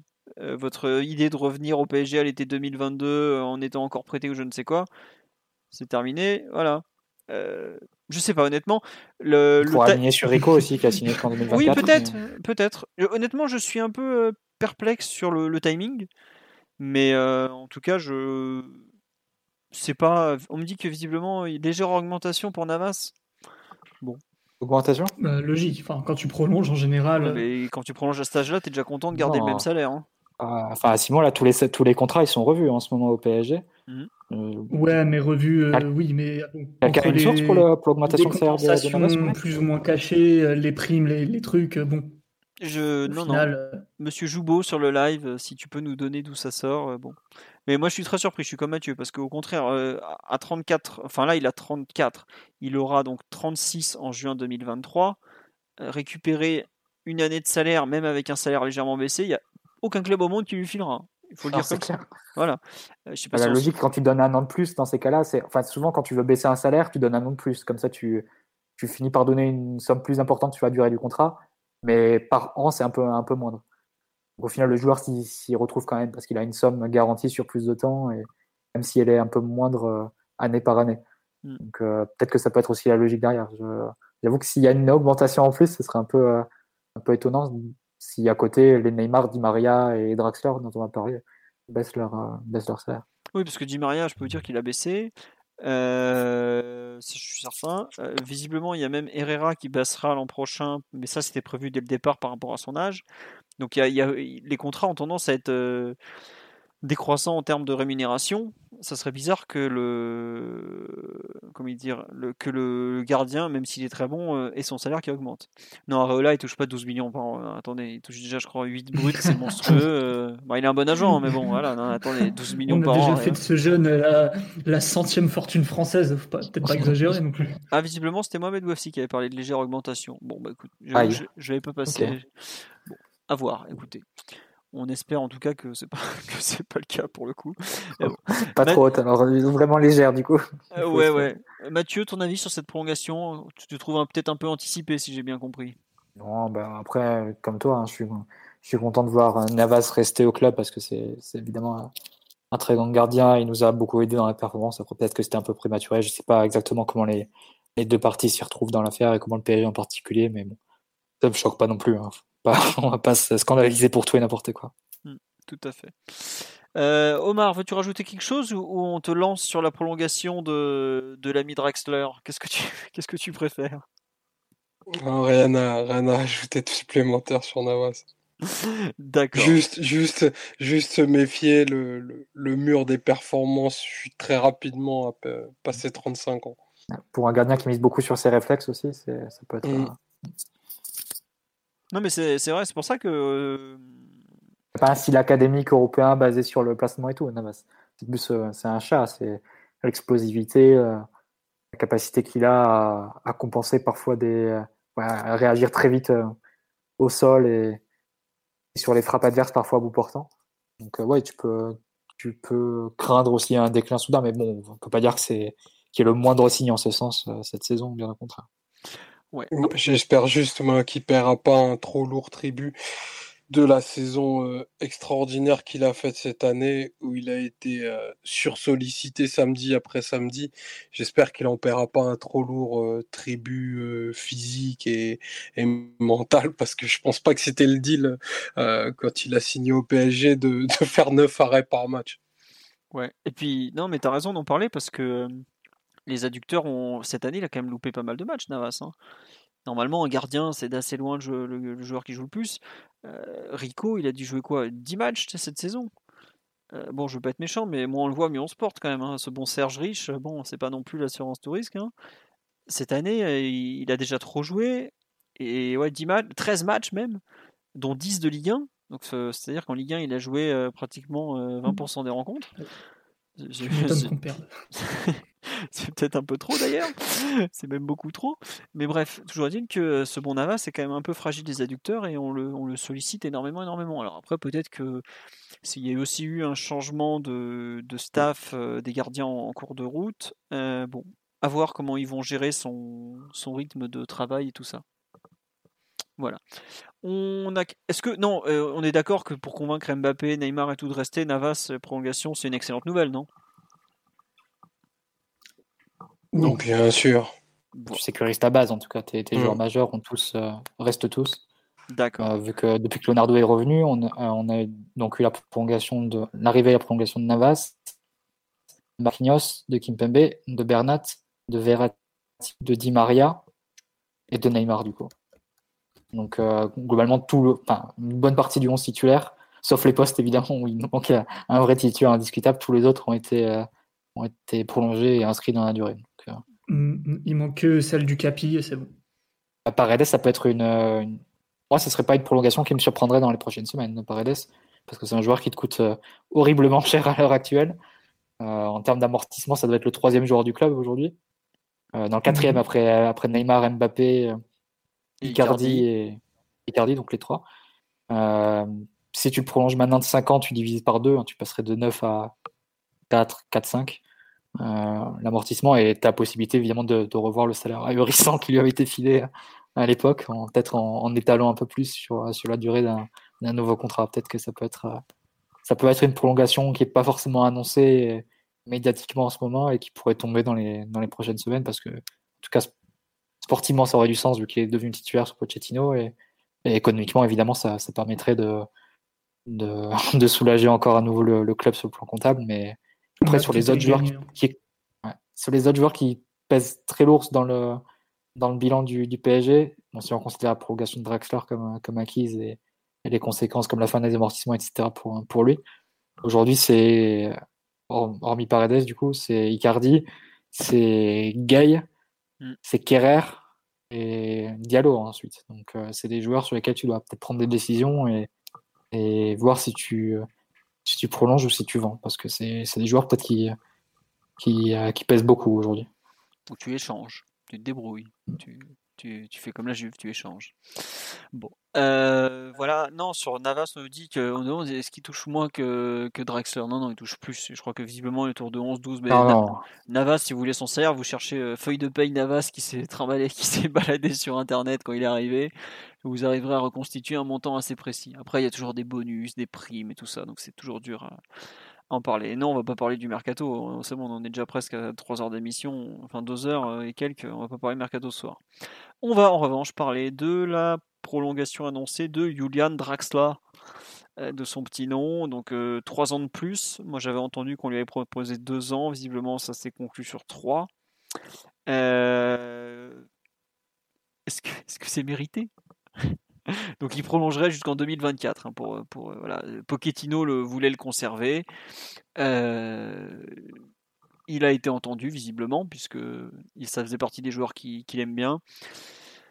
Quel, euh, quel, avis sur cette prolongation On va laisser Omar finir parce qu'on sait qu'il en a gros sur la patate à propos de notre Allemand préféré. Bah, vous avez le choix chez les Allemands au PSG, il y a Kerrer ou il y a Draxler. Donc le préféré c'est forcément Draxler. Hein. Simon, Mathieu, qu'est-ce que vous en pensez de cette prolongation euh? Content, pas content? Déprimant? Oui, Simon? Mmh. Je pense que malgré tout, il va nous falloir un peu de temps pour euh, analyser, digérer, discuter de la nouvelle parce que c'est un nouveau chapitre qui s'ouvre et c'est important. Quoi. Par d'un joueur qui était là euh, à l'époque d'Unai Emery, ensuite euh, de Tourelle, maintenant Pochettino. Euh, il s'en est passé des choses avec lui. Donc euh, là, maintenant, maintenant le, voir prolonger alors qu'on était à deux doigts de le perdre, je trouve que ça nous, ça nous fait considérer à quel point on l'aimait peut-être, à quel point on avait besoin de lui aussi. Donc écoute, on est quand même dans un club où, où la qualité technique ne se négocie pas. Et si le coach en place trouve que c'est important de s'appuyer sur les joueurs techniques avant tout et non pas sur euh, les joueurs qui, euh, qui, euh, qui, ont des performances sur le GPS mais sur le terrain pas beaucoup. Je pense qu'il faut faire confiance au coach en place et, et que la direction sportive doit, doit appuyer ce, ce, projet et ses directives, tout simplement. Donc, Julian, trois ans, mais pas pour rien. trois ans, mais ah, pas, pas, pour comparer non plus la prolongation de Drexler à Kurzawa, je pense. Il y a quand même des échelles. Je pense que la prolongation de Kurzawa, ça reste l'échelle 10 sur 10 dans l'échelle de la honte et de, de l'incompréhension. Joueur, joueur, français formé en France, attention. Ouais, non, mais c'est vrai, Kurzawa, il est là pour les quotas, il est là parce qu'on pouvait pas perdre trop de joueurs euh, en fin de contrat. Ah, mais... Kurzawa, il prolonge dans la foulée de l'annonce du départ de Kwasi. J'imagine que c'est la seule raison, mais même pour ça, ça, se justifie tellement pas. Draxler, c'est un peu un cas différent. C'est sûr que c'est un joueur dont dont le départ semblait acté, et je pense qu'on a tous dit sur les précédents mercato, euh, euh, c'est un départ obligatoire maintenant, il faut tout faire pour le vendre, il faut tout faire pour le placer. C'est un joueur qui avait semblé perdre sa, sa place et euh, son, sa pertinence dans l'effectif, tout simplement. à la fin de l'Artoural, qui n'a pas vraiment réussi à le, à le maintenir ou à lui garder un rôle important. Sarabia était passé devant lui la, la saison dernière dans le rôle de, de, premier joker offensif. Là, cette année, l'arrivée de Rafinha, qui plaisait beaucoup à Tourelle, euh, l'a relégué encore, encore plus loin, même s'il a eu aussi des, des, blessures un peu en première partie de saison qui l'ont qui l'ont éloigné aussi du, ouais, il a du été terrain. Bien blessé. Il a pris, euh, il a Ouais, pris c'est deux ça. mois d'absence hein, parce qu'il a, il jouait pas mal. en- il était bien revenu en septembre. hein, Si on se rappelle, il fait une bonne, un bon Ouais, mois mais à un moment où il n'y avait personne sur le terrain, tu vois. C'était C'est vrai. Mais bon, euh, Covid. Le but c'est vrai qu'il aurait fallu Metz, voir la, concurrence à hiérarchie sous Tourelle s'il avait été là et pas, et pas blessé. Ça, je suis d'accord. C'est vrai que, en tout cas, il était sur une pente descendante et on, on était tous à dire que son départ était plus que, nécessaire.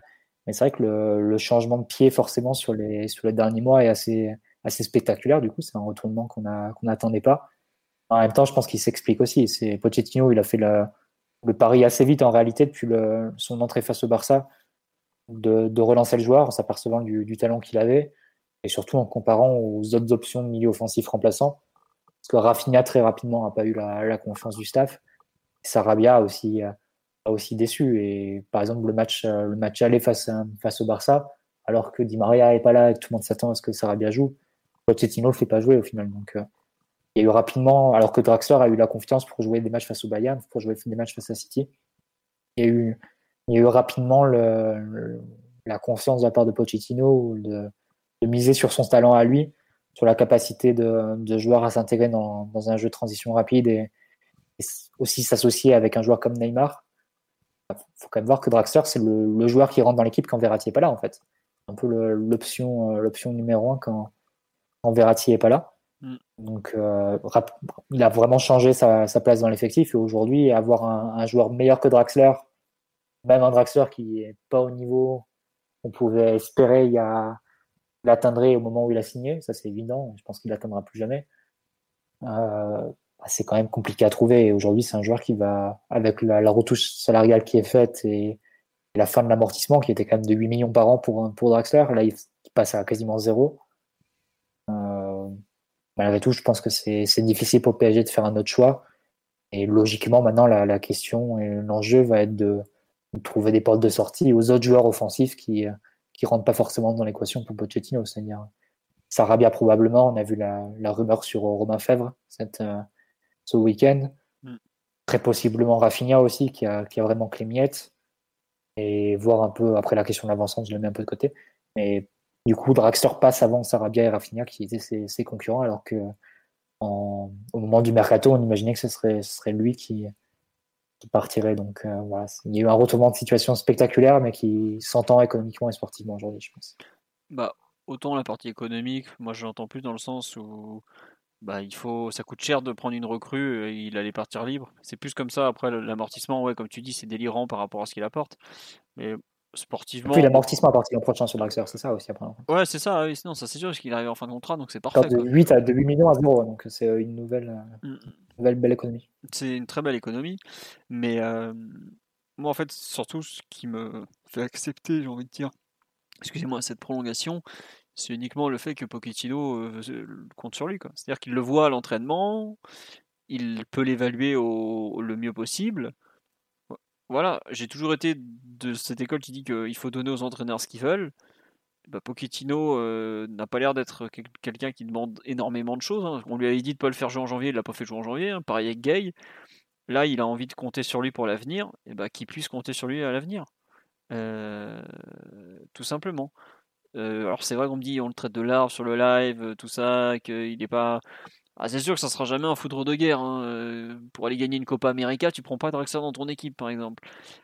Mais on pourra jamais lui enlever son, talent, sa technique, une vraie polyvalence malgré tout.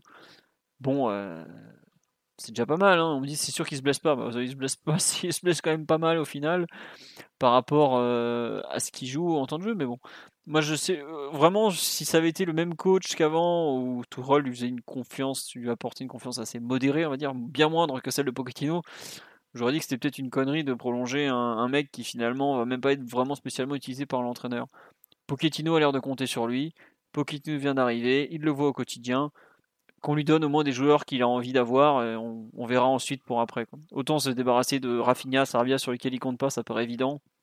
Autant perdre un joueur sur lequel il compte et garder certains, parce qu'on les vendra pas tous, on pourra pas, euh, sur lesquels il ne compte pas. Écoute, au moins je préfère dans cet ordre-là, comme ça c'est fait. Voilà. Omar, maintenant tu peux exprimer toute la rage de ceux qui sont dégoûtés de le voir rester. Non, j'ai pas, euh, pas la rage. euh, Il y a deux, trois trucs que je comprends pas parce que Simon convoquait la, la qualité technique euh, comme un critère obligatoire pour rester au PSG. Dans ce cas-là, euh, il y a deux, trois freestylers à Montmartre qui ont aussi des grosses qualités techniques. Pourquoi pas les intégrer dans l'effectif? Bon, je, rigole un peu en, en disant ça, mais euh, pour moi, le bilan d'un joueur, il peut pas se faire que sur les, les, les 5-6 semaines qu'il a passé avec, avec Pochettino. Parce que le, le, le bilan de Draxler de, de janvier 2017 à janvier 2021, euh, Mathieu disait que sur l'échelle de Kurzawa, euh, la prolongation euh, surprise et cauchemardesque qui était de 10 sur 10, Draxler, je pense qu'on en est quand même pas loin parce que le ratio entre la, promesse et les, performances, il est tristement défavorable pour, pour ce jeune, qui a été d'une indolence absolument euh, criante à, des moments où on aurait eu besoin de, compétitivité et d'un peu challenger la, concurrence. Euh, il s'est laissé vivre de, façon euh, euh, je pense, probablement de, sa faute, mais aussi de celle du club pendant de très longs mois. Et il a parsemé de façon très très rare euh, l'immense talon qui l'habite, euh, avec des, des saisons quand même à, zéro but, zéro passe décisive, qui sont des, des performances quand même tout à fait euh, notables pour un champion du monde, international allemand, et recruté à grands frais dans la période pré-Neymar. Donc c'est malheureusement encore une fois la possibilité et la preuve qu'au PSG, tu peux ne pas être performant et t'installer pendant quasiment 10 ans au club. Et ça, pour moi, je ne me l'explique pas. Et quand bien même, euh, j'aime bien Draxler, hein. J'ai pas, j'ai vraiment rien contre lui. Effectivement, c'est un joueur qui a de, qui a de très très belles qualités, euh, qui est très agréable à regarder, quoique pas très productif.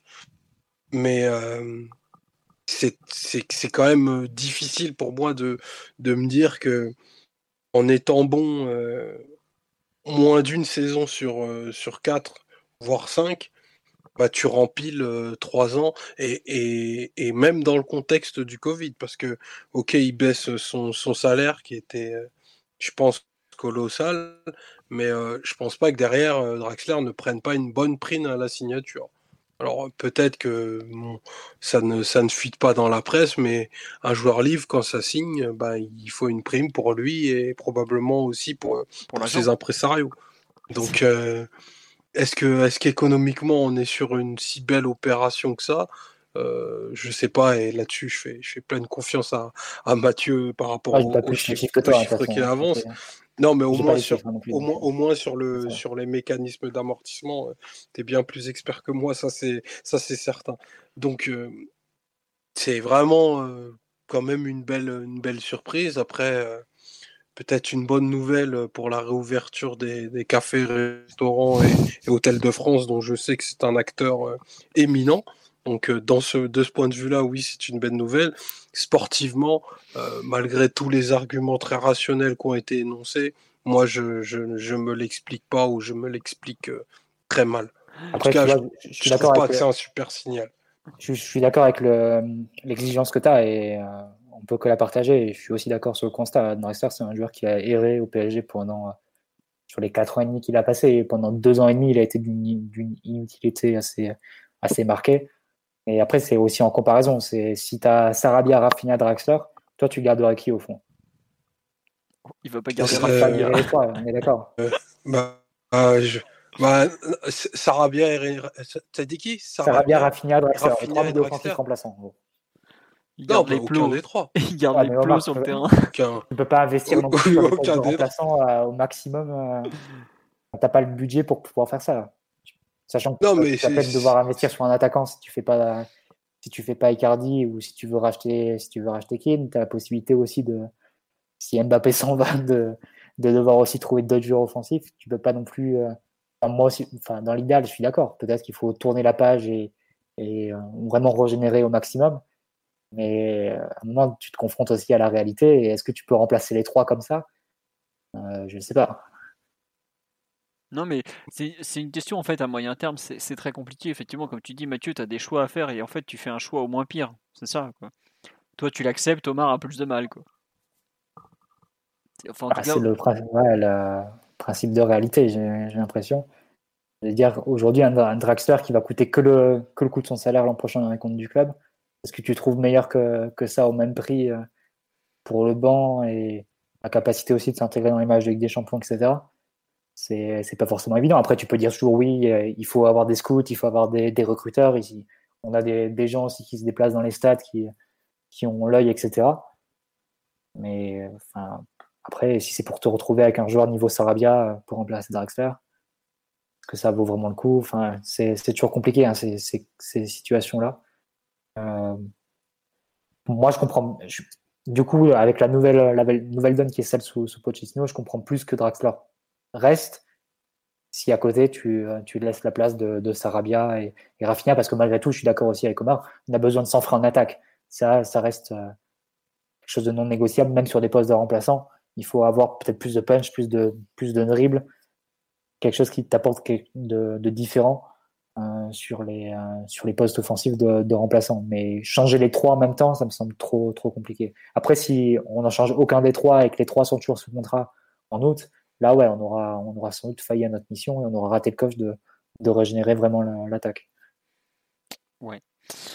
Non, mais effectivement, euh, on nous dit comment ça se fait que Draxler et Sarabia euh, prennent les places de Diaby et Nkunku? Bah, problème, c'est que Diaby et Nkunku, ils sont un peu plus faciles à vendre que Draxler et Sarabia, quoi, tout simplement. Qu'au bout d'un moment, quand, euh, quand, il faut mettre les comptes à l'équilibre, bah, tu vends ce que tu peux vendre. Et Diaby et ah Nkunku, il n'a il a pas fallu trois jours pour les vendre. Hein, donc, bah, Diaby, rappelez-vous quand il est vendu, il est vendu le 15 juin, Diaby. Hmm. C'est parce que tu dois vendre avant le 30 juin à chaque fois.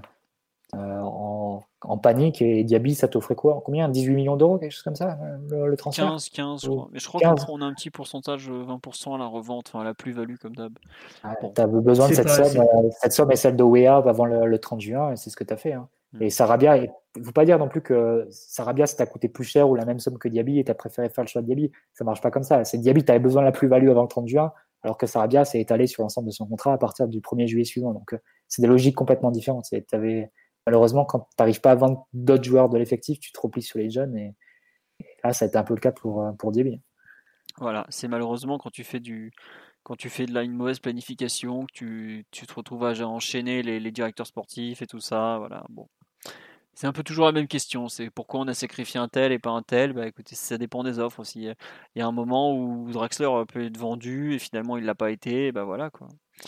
On dit, il n'est pas dit que Diaby aura atteint ce niveau en restant ici. les premiers mois de Diaby étaient quand même euh, montraient quand même une, euh, une, capacité à faire son trou qui était non négligeable. Aujourd'hui, c'est déjà un, bon joueur à 21 ans à peine, qui est peut-être 22 parce que c'est un 99 maintenant. Bon voilà. Euh, comment expliquer la déchéance de Sarabia? Bah, Peut-être parce que c'est un joueur qui finalement est très fort dans le dernier geste, mais qui techniquement est un peu en difficulté au PSG par rapport aux autres joueurs offensifs, tout simplement. Bon, c'est comme ça. Euh, avis général, pour finir un peu, parce que c'est un peu le, thème euh, global sur ces prolongations, est-ce que vous pensez que ces prolongations, Neymar, Navas, Draxler, Bernat aussi, ou, euh, ou même Di Maria auparavant, c'est une bonne chose dans l'ensemble pour convaincre l'homme le plus difficile à convaincre de l'effectif, à savoir Kylian Mbappé, de, de prolonger Qu'est-ce que vous en pensez un peu de cette question? Est-ce que c'est au moins une bonne chose de fait, toutes ces prolongations? Ouais, pour pas dire que c'est le plus important. C'est-à-dire que, bon, Mbappé, on sait qu'il y a des, objectifs, des objectifs de grandeur et un plan de carrière euh, très défini et il a l'air de, vouloir s'y tenir à, tout prix. Et si le PSG est un projet plus intéressant pour euh, remporter la Ligue des Champions, pour se mettre en valeur, pour pourquoi pas euh, consolider un top 5 au, Ballon d'Or vu qu'il a l'habitude d'y être maintenant, il euh, n'y a pas de raison qu'il reste pas 2, 3, 4 ans de plus. Donc, euh, euh, voilà, hormis le, le, fait que son salaire va augmenter énormément et qu'il faut être capable de lui, de lui offrir ces émoluments-là et, voir si c'est possible. Je pense qu'on trouvera forcément de, quoi s'arranger vu qu'il coûte déjà assez cher, mine de rien. le fait d'offrir à Mbappé un contexte où c'est le plus compétitif possible et où l'équipe peut performer et où se dit pas je vais encore être bloqué, enfin encore, je, vais être bloqué au club et, et l'équipe devra se reposer que sur moi et on ne pourra pas performer au plus haut niveau. je pense que c'est plus important, surtout dans une saison où tu passes en deux semaines de potentiellement faire un triplé historique à peut-être une saison blanche. Et en plus, il s'est blessé. Du coup, c'est, dire à quel point euh, il faut bien que le PSG ait des arguments euh, à, mettre dans la balance parce que euh, les derniers jours n'étaient pas non plus en faveur forcément d'une idylle entre les deux parties. Oh, il y a quand même eu des, des nouvelles Super League qui vont plutôt dans le sens de reste à Paris, au moins tu sais ce que tu as plutôt que d'aller euh, te mettre dans un bourbier peut-être à l'étranger. Euh, surtout que clairement les options de Mbappé, on va pas parler chinois, c'est à 90% le Real Madrid. Dans quel état sera le Real Madrid l'année prochaine sans Zizou, avec des cadres de plus en plus vieillissants, un renouvellement euh, très moyen? Voilà, quoi, à un moment donné Mbappé, il va pas, euh, il va, il ira pas à Madrid faire leur faire la charité, ça c'est sûr. Hmm. Si à Madrid le contexte est moins bon qu'au PSG, je pense qu'il va rester. Ouais. Euh, on nous dit à quoi ça sert de prolonger les nuls pour ne pas prolonger Mbappé? Mais c'est une question que c'est plus simple. Enfin, il y a un besoin de quantité quand même au PSG. C'est pas une question de nul ou pas nul. C'est qu'il y a un besoin de joueurs. Beaucoup de matchs à jouer. Hein. Voilà, il reste plus grand chose. Euh, bon, voilà, il faut au bout d'un moment il faut, as besoin de, de certains joueurs. Si c'est pas Mbappé, euh, bah c'est, il en faut quand même quelques-uns, quoi. Donc, euh, au bout d'un moment, euh, tu, tu peux pas jouer qu'avec Mbappé. On l'a bien vu. On, a tiré sur la corde toute la saison. Au bout d'un moment, voilà. Moi, ce qu'on me dit sur live, c'est que c'est un minimum pour eux, de, enfin pour aussi un peu pour toi, Simon, de, de faire signer Mbappé pour espérer, de faire signer tous ces joueurs, de les prolonger pour espérer garder Mbappé si je comprends bien. Mathieu Omar, je sais pas ce que vous en pensez. De ne pas s'affaiblir en tout cas, prolonger des joueurs, j'en sais rien. Tu aurais pu les remplacer par d'autres joueurs équivalents ou meilleurs, mais si c'est pas possible, oui, il faut pas que l'équipe et l'effectif s'affaiblissent de trop, évidemment. Éviter ce qu'on a vécu l'an dernier où finalement euh, tu perds Meunier mais tu le remplaces par encore moins bon, tu perds Silva, tu le remplaces pas, tu perds Costi, tu le remplaces pas, et que Choupo-Moting que tu as remplacé par qui nous t'as gagné. Quoi. Un truc dans le genre. Quoi. Ouais.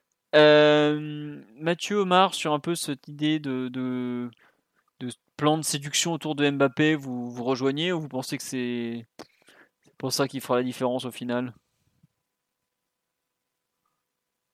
Oui, Mathieu. Bah, bah, Omar est, est, intime avec Wilfried, hein, donc je pense qu'il est mieux placé pour, pour en parler. Non, plus sérieusement, je ne sais pas le, ce, qui, ce qui pèsera le plus dans la, dans la décision de Mbappé. Ce qui est clair, c'est qu'elle est, euh, particulièrement stratégique et on s'en rend euh, d'autant plus compte euh, dans les matchs où il n'a pas été là euh, les deux enfin la dernière semaine, les dix derniers jours. Je ne sais pas si garder Mbappé suffirait à rendre le mercato du PSG bon. Ce qui est sûr, c'est que perdre Mbappé suffirait à le rendre mauvais et quoi que tu fasses, peu importe comment tu le remplaces, c'est clair que tu opérerais un recul net dans la hiérarchie des, clubs européens en, perdant Mbappé cet été. Donc, doit être mis en œuvre pour le, séduire, le convaincre. J'en doute pas une seconde que, c'est le cas et que toutes les, forces possibles de Nasser au Qatar sont, sont à l'œuvre. Après, on verra. On verra la décision qui sera prise. Et voilà. En attendant, c'est clair qu'il faut sécuriser tes, meilleurs joueurs. Euh, pas perdre bêtement non plus des, joueurs à zéro. C'était euh, c'est aussi une critique qu'avait fait Tourelle au moment de sa, fameuse conférence de presse. Donc euh, voilà, après, je ne sais pas si, euh, si Mbappé est forcément convaincu euh, de rester par la prolongation de Draxler ou par la prolongation de Bernat. Ça me paraîtrait un peu, un peu aller trop loin, mais l'important c'est que le PSG monte le même niveau d'ambition, ça c'est évident, et, puisse satisfaire les demandes salariales de, Mbappé. on verra si tout est, conciliable, parce que avoir deux joueurs à 30 millions d'euros net par an et tout en ayant un effectif large et de qualité, c'est c'est plus facile à dire qu'à faire. Je pense pas que tu puisses avoir deux joueurs euh, qui ont ce coup-là et tout en ayant 15 joueurs à 50 millions d'euros comme City. À un moment, il y a des, des conciliations qui sont pas possibles. Mais malgré tout, il faudra voir comment, Paris vend son projet à Mbappé, euh, avec quels joueurs euh, ils lui promettent de, se renforcer, en sachant très bien que si Mbappé reste, bah, un peu comme Neymar, hein, c'est un autre produit d'appel pour, faire venir des, très bons joueurs. Donc, ça renverrait un très bon signal pour, la suite du projet. Euh, voilà, faut voir un peu la, la, décision. On est tous suspendus à ce que va faire Mbappé. C'est euh, la priorité euh, tous les efforts du club sont évidemment tournés vers, cette décision-là. Et j'espère qu'en tout cas qu'elle sera prise très très rapidement parce que c'est quelque chose qui peut complètement conditionner tout l'été du, PSG, tant dans les profils à recruter que, dans les moyens à disposition. Donc, euh, dans un sens ou dans l'autre, évidemment, on voudrait mieux dans un sens, mais il faut que ce soit réglé au plus vite. Ouais, comme tu dis, c'est ce qu'on nous dit sur live. Est-ce que c'est pas Mbappé qui va finalement attendre de voir le mercato pour se décider? Oh non, je pense qu'il est, il est quand même au courant, il est conscient. Enfin, Il va pas demander son, son transfert au 31 août. Ouais, voilà. Même, euh, Et même, est-ce que ça l'arrangerait pas, lui, de régler tout ça avant l'euro? Pour éviter de lui pourrir l'euro, avec être. à voir tous les jours des rumeurs alors qu'il doit se concentrer sur une compétition. Euh, enfin, c'est sa deuxième grande compétition internationale. Il sait que s'il fait un bon euro, il sera quand même très très bien placé euh, pour aller chercher son premier ballon d'or. Bon, c'est pas rien quand même de l'euro quoi. Donc je pense qu'il n'a pas envie de. Je, vois pas du tout faire durer jusqu'au, comme tu dis, jusqu'à début août, tout ça. Les intentions de Neymar quand il a voulu retourner au Barça, par exemple, elles avaient été signalées au club dès la mi-juin, si je me trompe pas. De tête, c'était ça à peu près. Alors après, le feuilleton a duré un long moment, mais bon, globalement, le club et le joueur ont aussi intérêt à savoir assez vite. Quoi. Mais bon, j'avoue que la prolongation de, bon, de Navas, je sais pas, de Draxler, je sais pas, mais peut-être que Di Maria, euh, même Neymar, euh, voire, euh, voir Bernat, qui a quand même montré de, bonnes choses au PSG, sont pour moi des, signaux plutôt positifs. Donc, je sais pas à quel point Mbappé sera dépend de ça, à quel point ça dépend d'autres critères qui nous échappent un peu. Ça qu'il est pour Mbappé, il est très souvent fait question du, projet sportif. Est-ce que si le PSG arrive à faire frapper un grand coup au mois de juin par je ne sais quel biais, ça peut pas être un élément en plus qui fait basculer, pencher la balance en notre faveur? Bon, on, verra. J'avoue que j'ai du mal à moi-même à imaginer que des. Bon, la signature de Neymar pèse, mais les autres sont plus, à mon avis, des, trucs à la marge euh, que, qu'autre chose. Quoi. C'est pas ce qui va lui donner une vraie équipe de haut niveau comme on me le dit. C'est sûr que c'est pas quand tu resignes euh, Draxler ou Navas que ça va t'offrir un latéral droit capable de, tenir 90 minutes euh, ou, ce genre de choses. Omar, un peu pour conclure sur ce point Mbappé, on sait que ça te tient à cœur. Oui, bah forcément, parce que c'est un projet pour les pour les dix prochaines années qu'on est qu'on se doit de, de, finaliser de ne pas de ne pas laisser échapper. Euh, je pense que le point central pour le coup est, purement est purement sportif. Euh, la sensation c'est que Mbappé euh, attend qu'on l'entoure peut-être d'autres joueurs de, de, très très haut standing. Peut-être du calibre de, de une signature du calibre de la sienne en 2017 quoi c'est-à-dire faire venir un, un, énorme joueur et pas une rustine à un poste, probablement au milieu et, et, au poste de latéral pour finir de le convaincre que, que le PSG est l'endroit où il faut être pour, pour les 10-15 prochaines années, l'endroit le plus, le plus sûr et pour, pour remporter ben, le, le trophée qui, je pense, l'obsède désormais parce que fait, on a, on a tous les arguments de notre côté. Je pense qu'il a, il a une offre financière euh, sans commune mesure par rapport à ce que d'autres clubs euh, pourraient lui offrir. Et, et la question se fait, se fait à ce sens-là. Est-ce que Paris est le meilleur endroit où il faut être pour les dix prochaines années? Est-ce que le poids de l'histoire, notamment si, si, je suis l'option de Simon et que et qui s'oriente vers le Real Madrid, est-ce que ce sera, est-ce qu'on saura faire face à ce qu'est le Real, ou plutôt ce qu'était le Real euh, jusqu'à il y a quelques semaines, euh, à savoir le, le, le, plus grand, le plus grand club du monde, celui des 13 Ligues des Champions, euh, celui du Ballon d'Or quasi certain si tu as un bon parcours européen, le Bernabeu et tout ce qui s'ensuit. Donc c'est un peu face à cette espèce d'injustice qu'on fait face parce que ben le, Real a une vraie antériorité en termes d'histoire, en termes de, de prestige face à laquelle un club de 50 ans peut, peut pas lutter et je peux comprendre que ce soit euh, enfin le rêve absolu de, de, de ce jeune euh, qui, qui, est peut-être en train de, de, se réaliser ou qui est peut-être devant lui donc euh, c'est face à tout ça je, je pense vraiment pas que que ce soit les détails financiers qui, qui feront pencher la balance d'un côté ou de l'autre. Je pense que voilà, il a, il a un plan de carrière et peut-être une certaine lassitude d'avoir fait le tour de la question en Ligue 1 aussi. Il faut qu'on se dise, il faut qu'on, il faut pas qu'on soit totalement dupe de, de ça. Euh, c'est un jeune qui a du coup fait tout euh, en Ligue 1 depuis, depuis son avènement et qui a peut-être le besoin, euh, pour peut-être aller encore plus haut, de, voir totalement autre chose et, ce serait quelque chose d'aussi d'aussi compréhensible. Donc euh, ce sera le Real ou un club anglais, peut-être euh, peut-être Liverpool, qui sait. Euh, qui, a, un fort besoin de rachat et qui a un actionnaire qui est très proche de Mbappé pour plein de raisons. Voilà, je, je, pense pas que, même la signature de, Neymar puisse avoir un poids dans, sa décision future, même si euh, au niveau au niveau marketing, euh, c'est quelque chose qui, qui, fonctionne bien et ce serait un, vrai signal. Je pense que voilà, la, situation, la, la, décision qu'il prendra est plus profonde. Elle est, à mon avis, éminemment, éminemment sportive et teintée d'une projection sur les, sur, je pense, un, un, cycle de 6 à, de 6 à 8 ans. D'accord. Bon. Bah écoutez, je pense que ce sera le mot de la fin, comme toujours. Euh, on est arrivé, euh, je pense, au bout. On a fait le tour des prolongations, on a fait le tour de Rennes PSG. On fera pas de podcast de débrief de Montpellier PSG à moins qu'il y ait un truc exceptionnel qui s'y passe. Euh, petite non sur le les féminines sont allées gagner au Havre 2-0. Elles ont repris la tête du championnat. Et le hand, ils ont encore gagné, si je ne me trompe pas, Limoges. Et ils ont bientôt les quarts de finale, le quart de finale aller contre Kiel en Champions League. Donc euh, ils vont jouer leur saison aussi. Prochain podcast euh, lundi prochain. On s'excuse pour les problèmes techniques. Je vais tenter de vous faire un audio à peu près propre. Si vous êtes allé jusque-là, bah, ça sera déjà pas mal.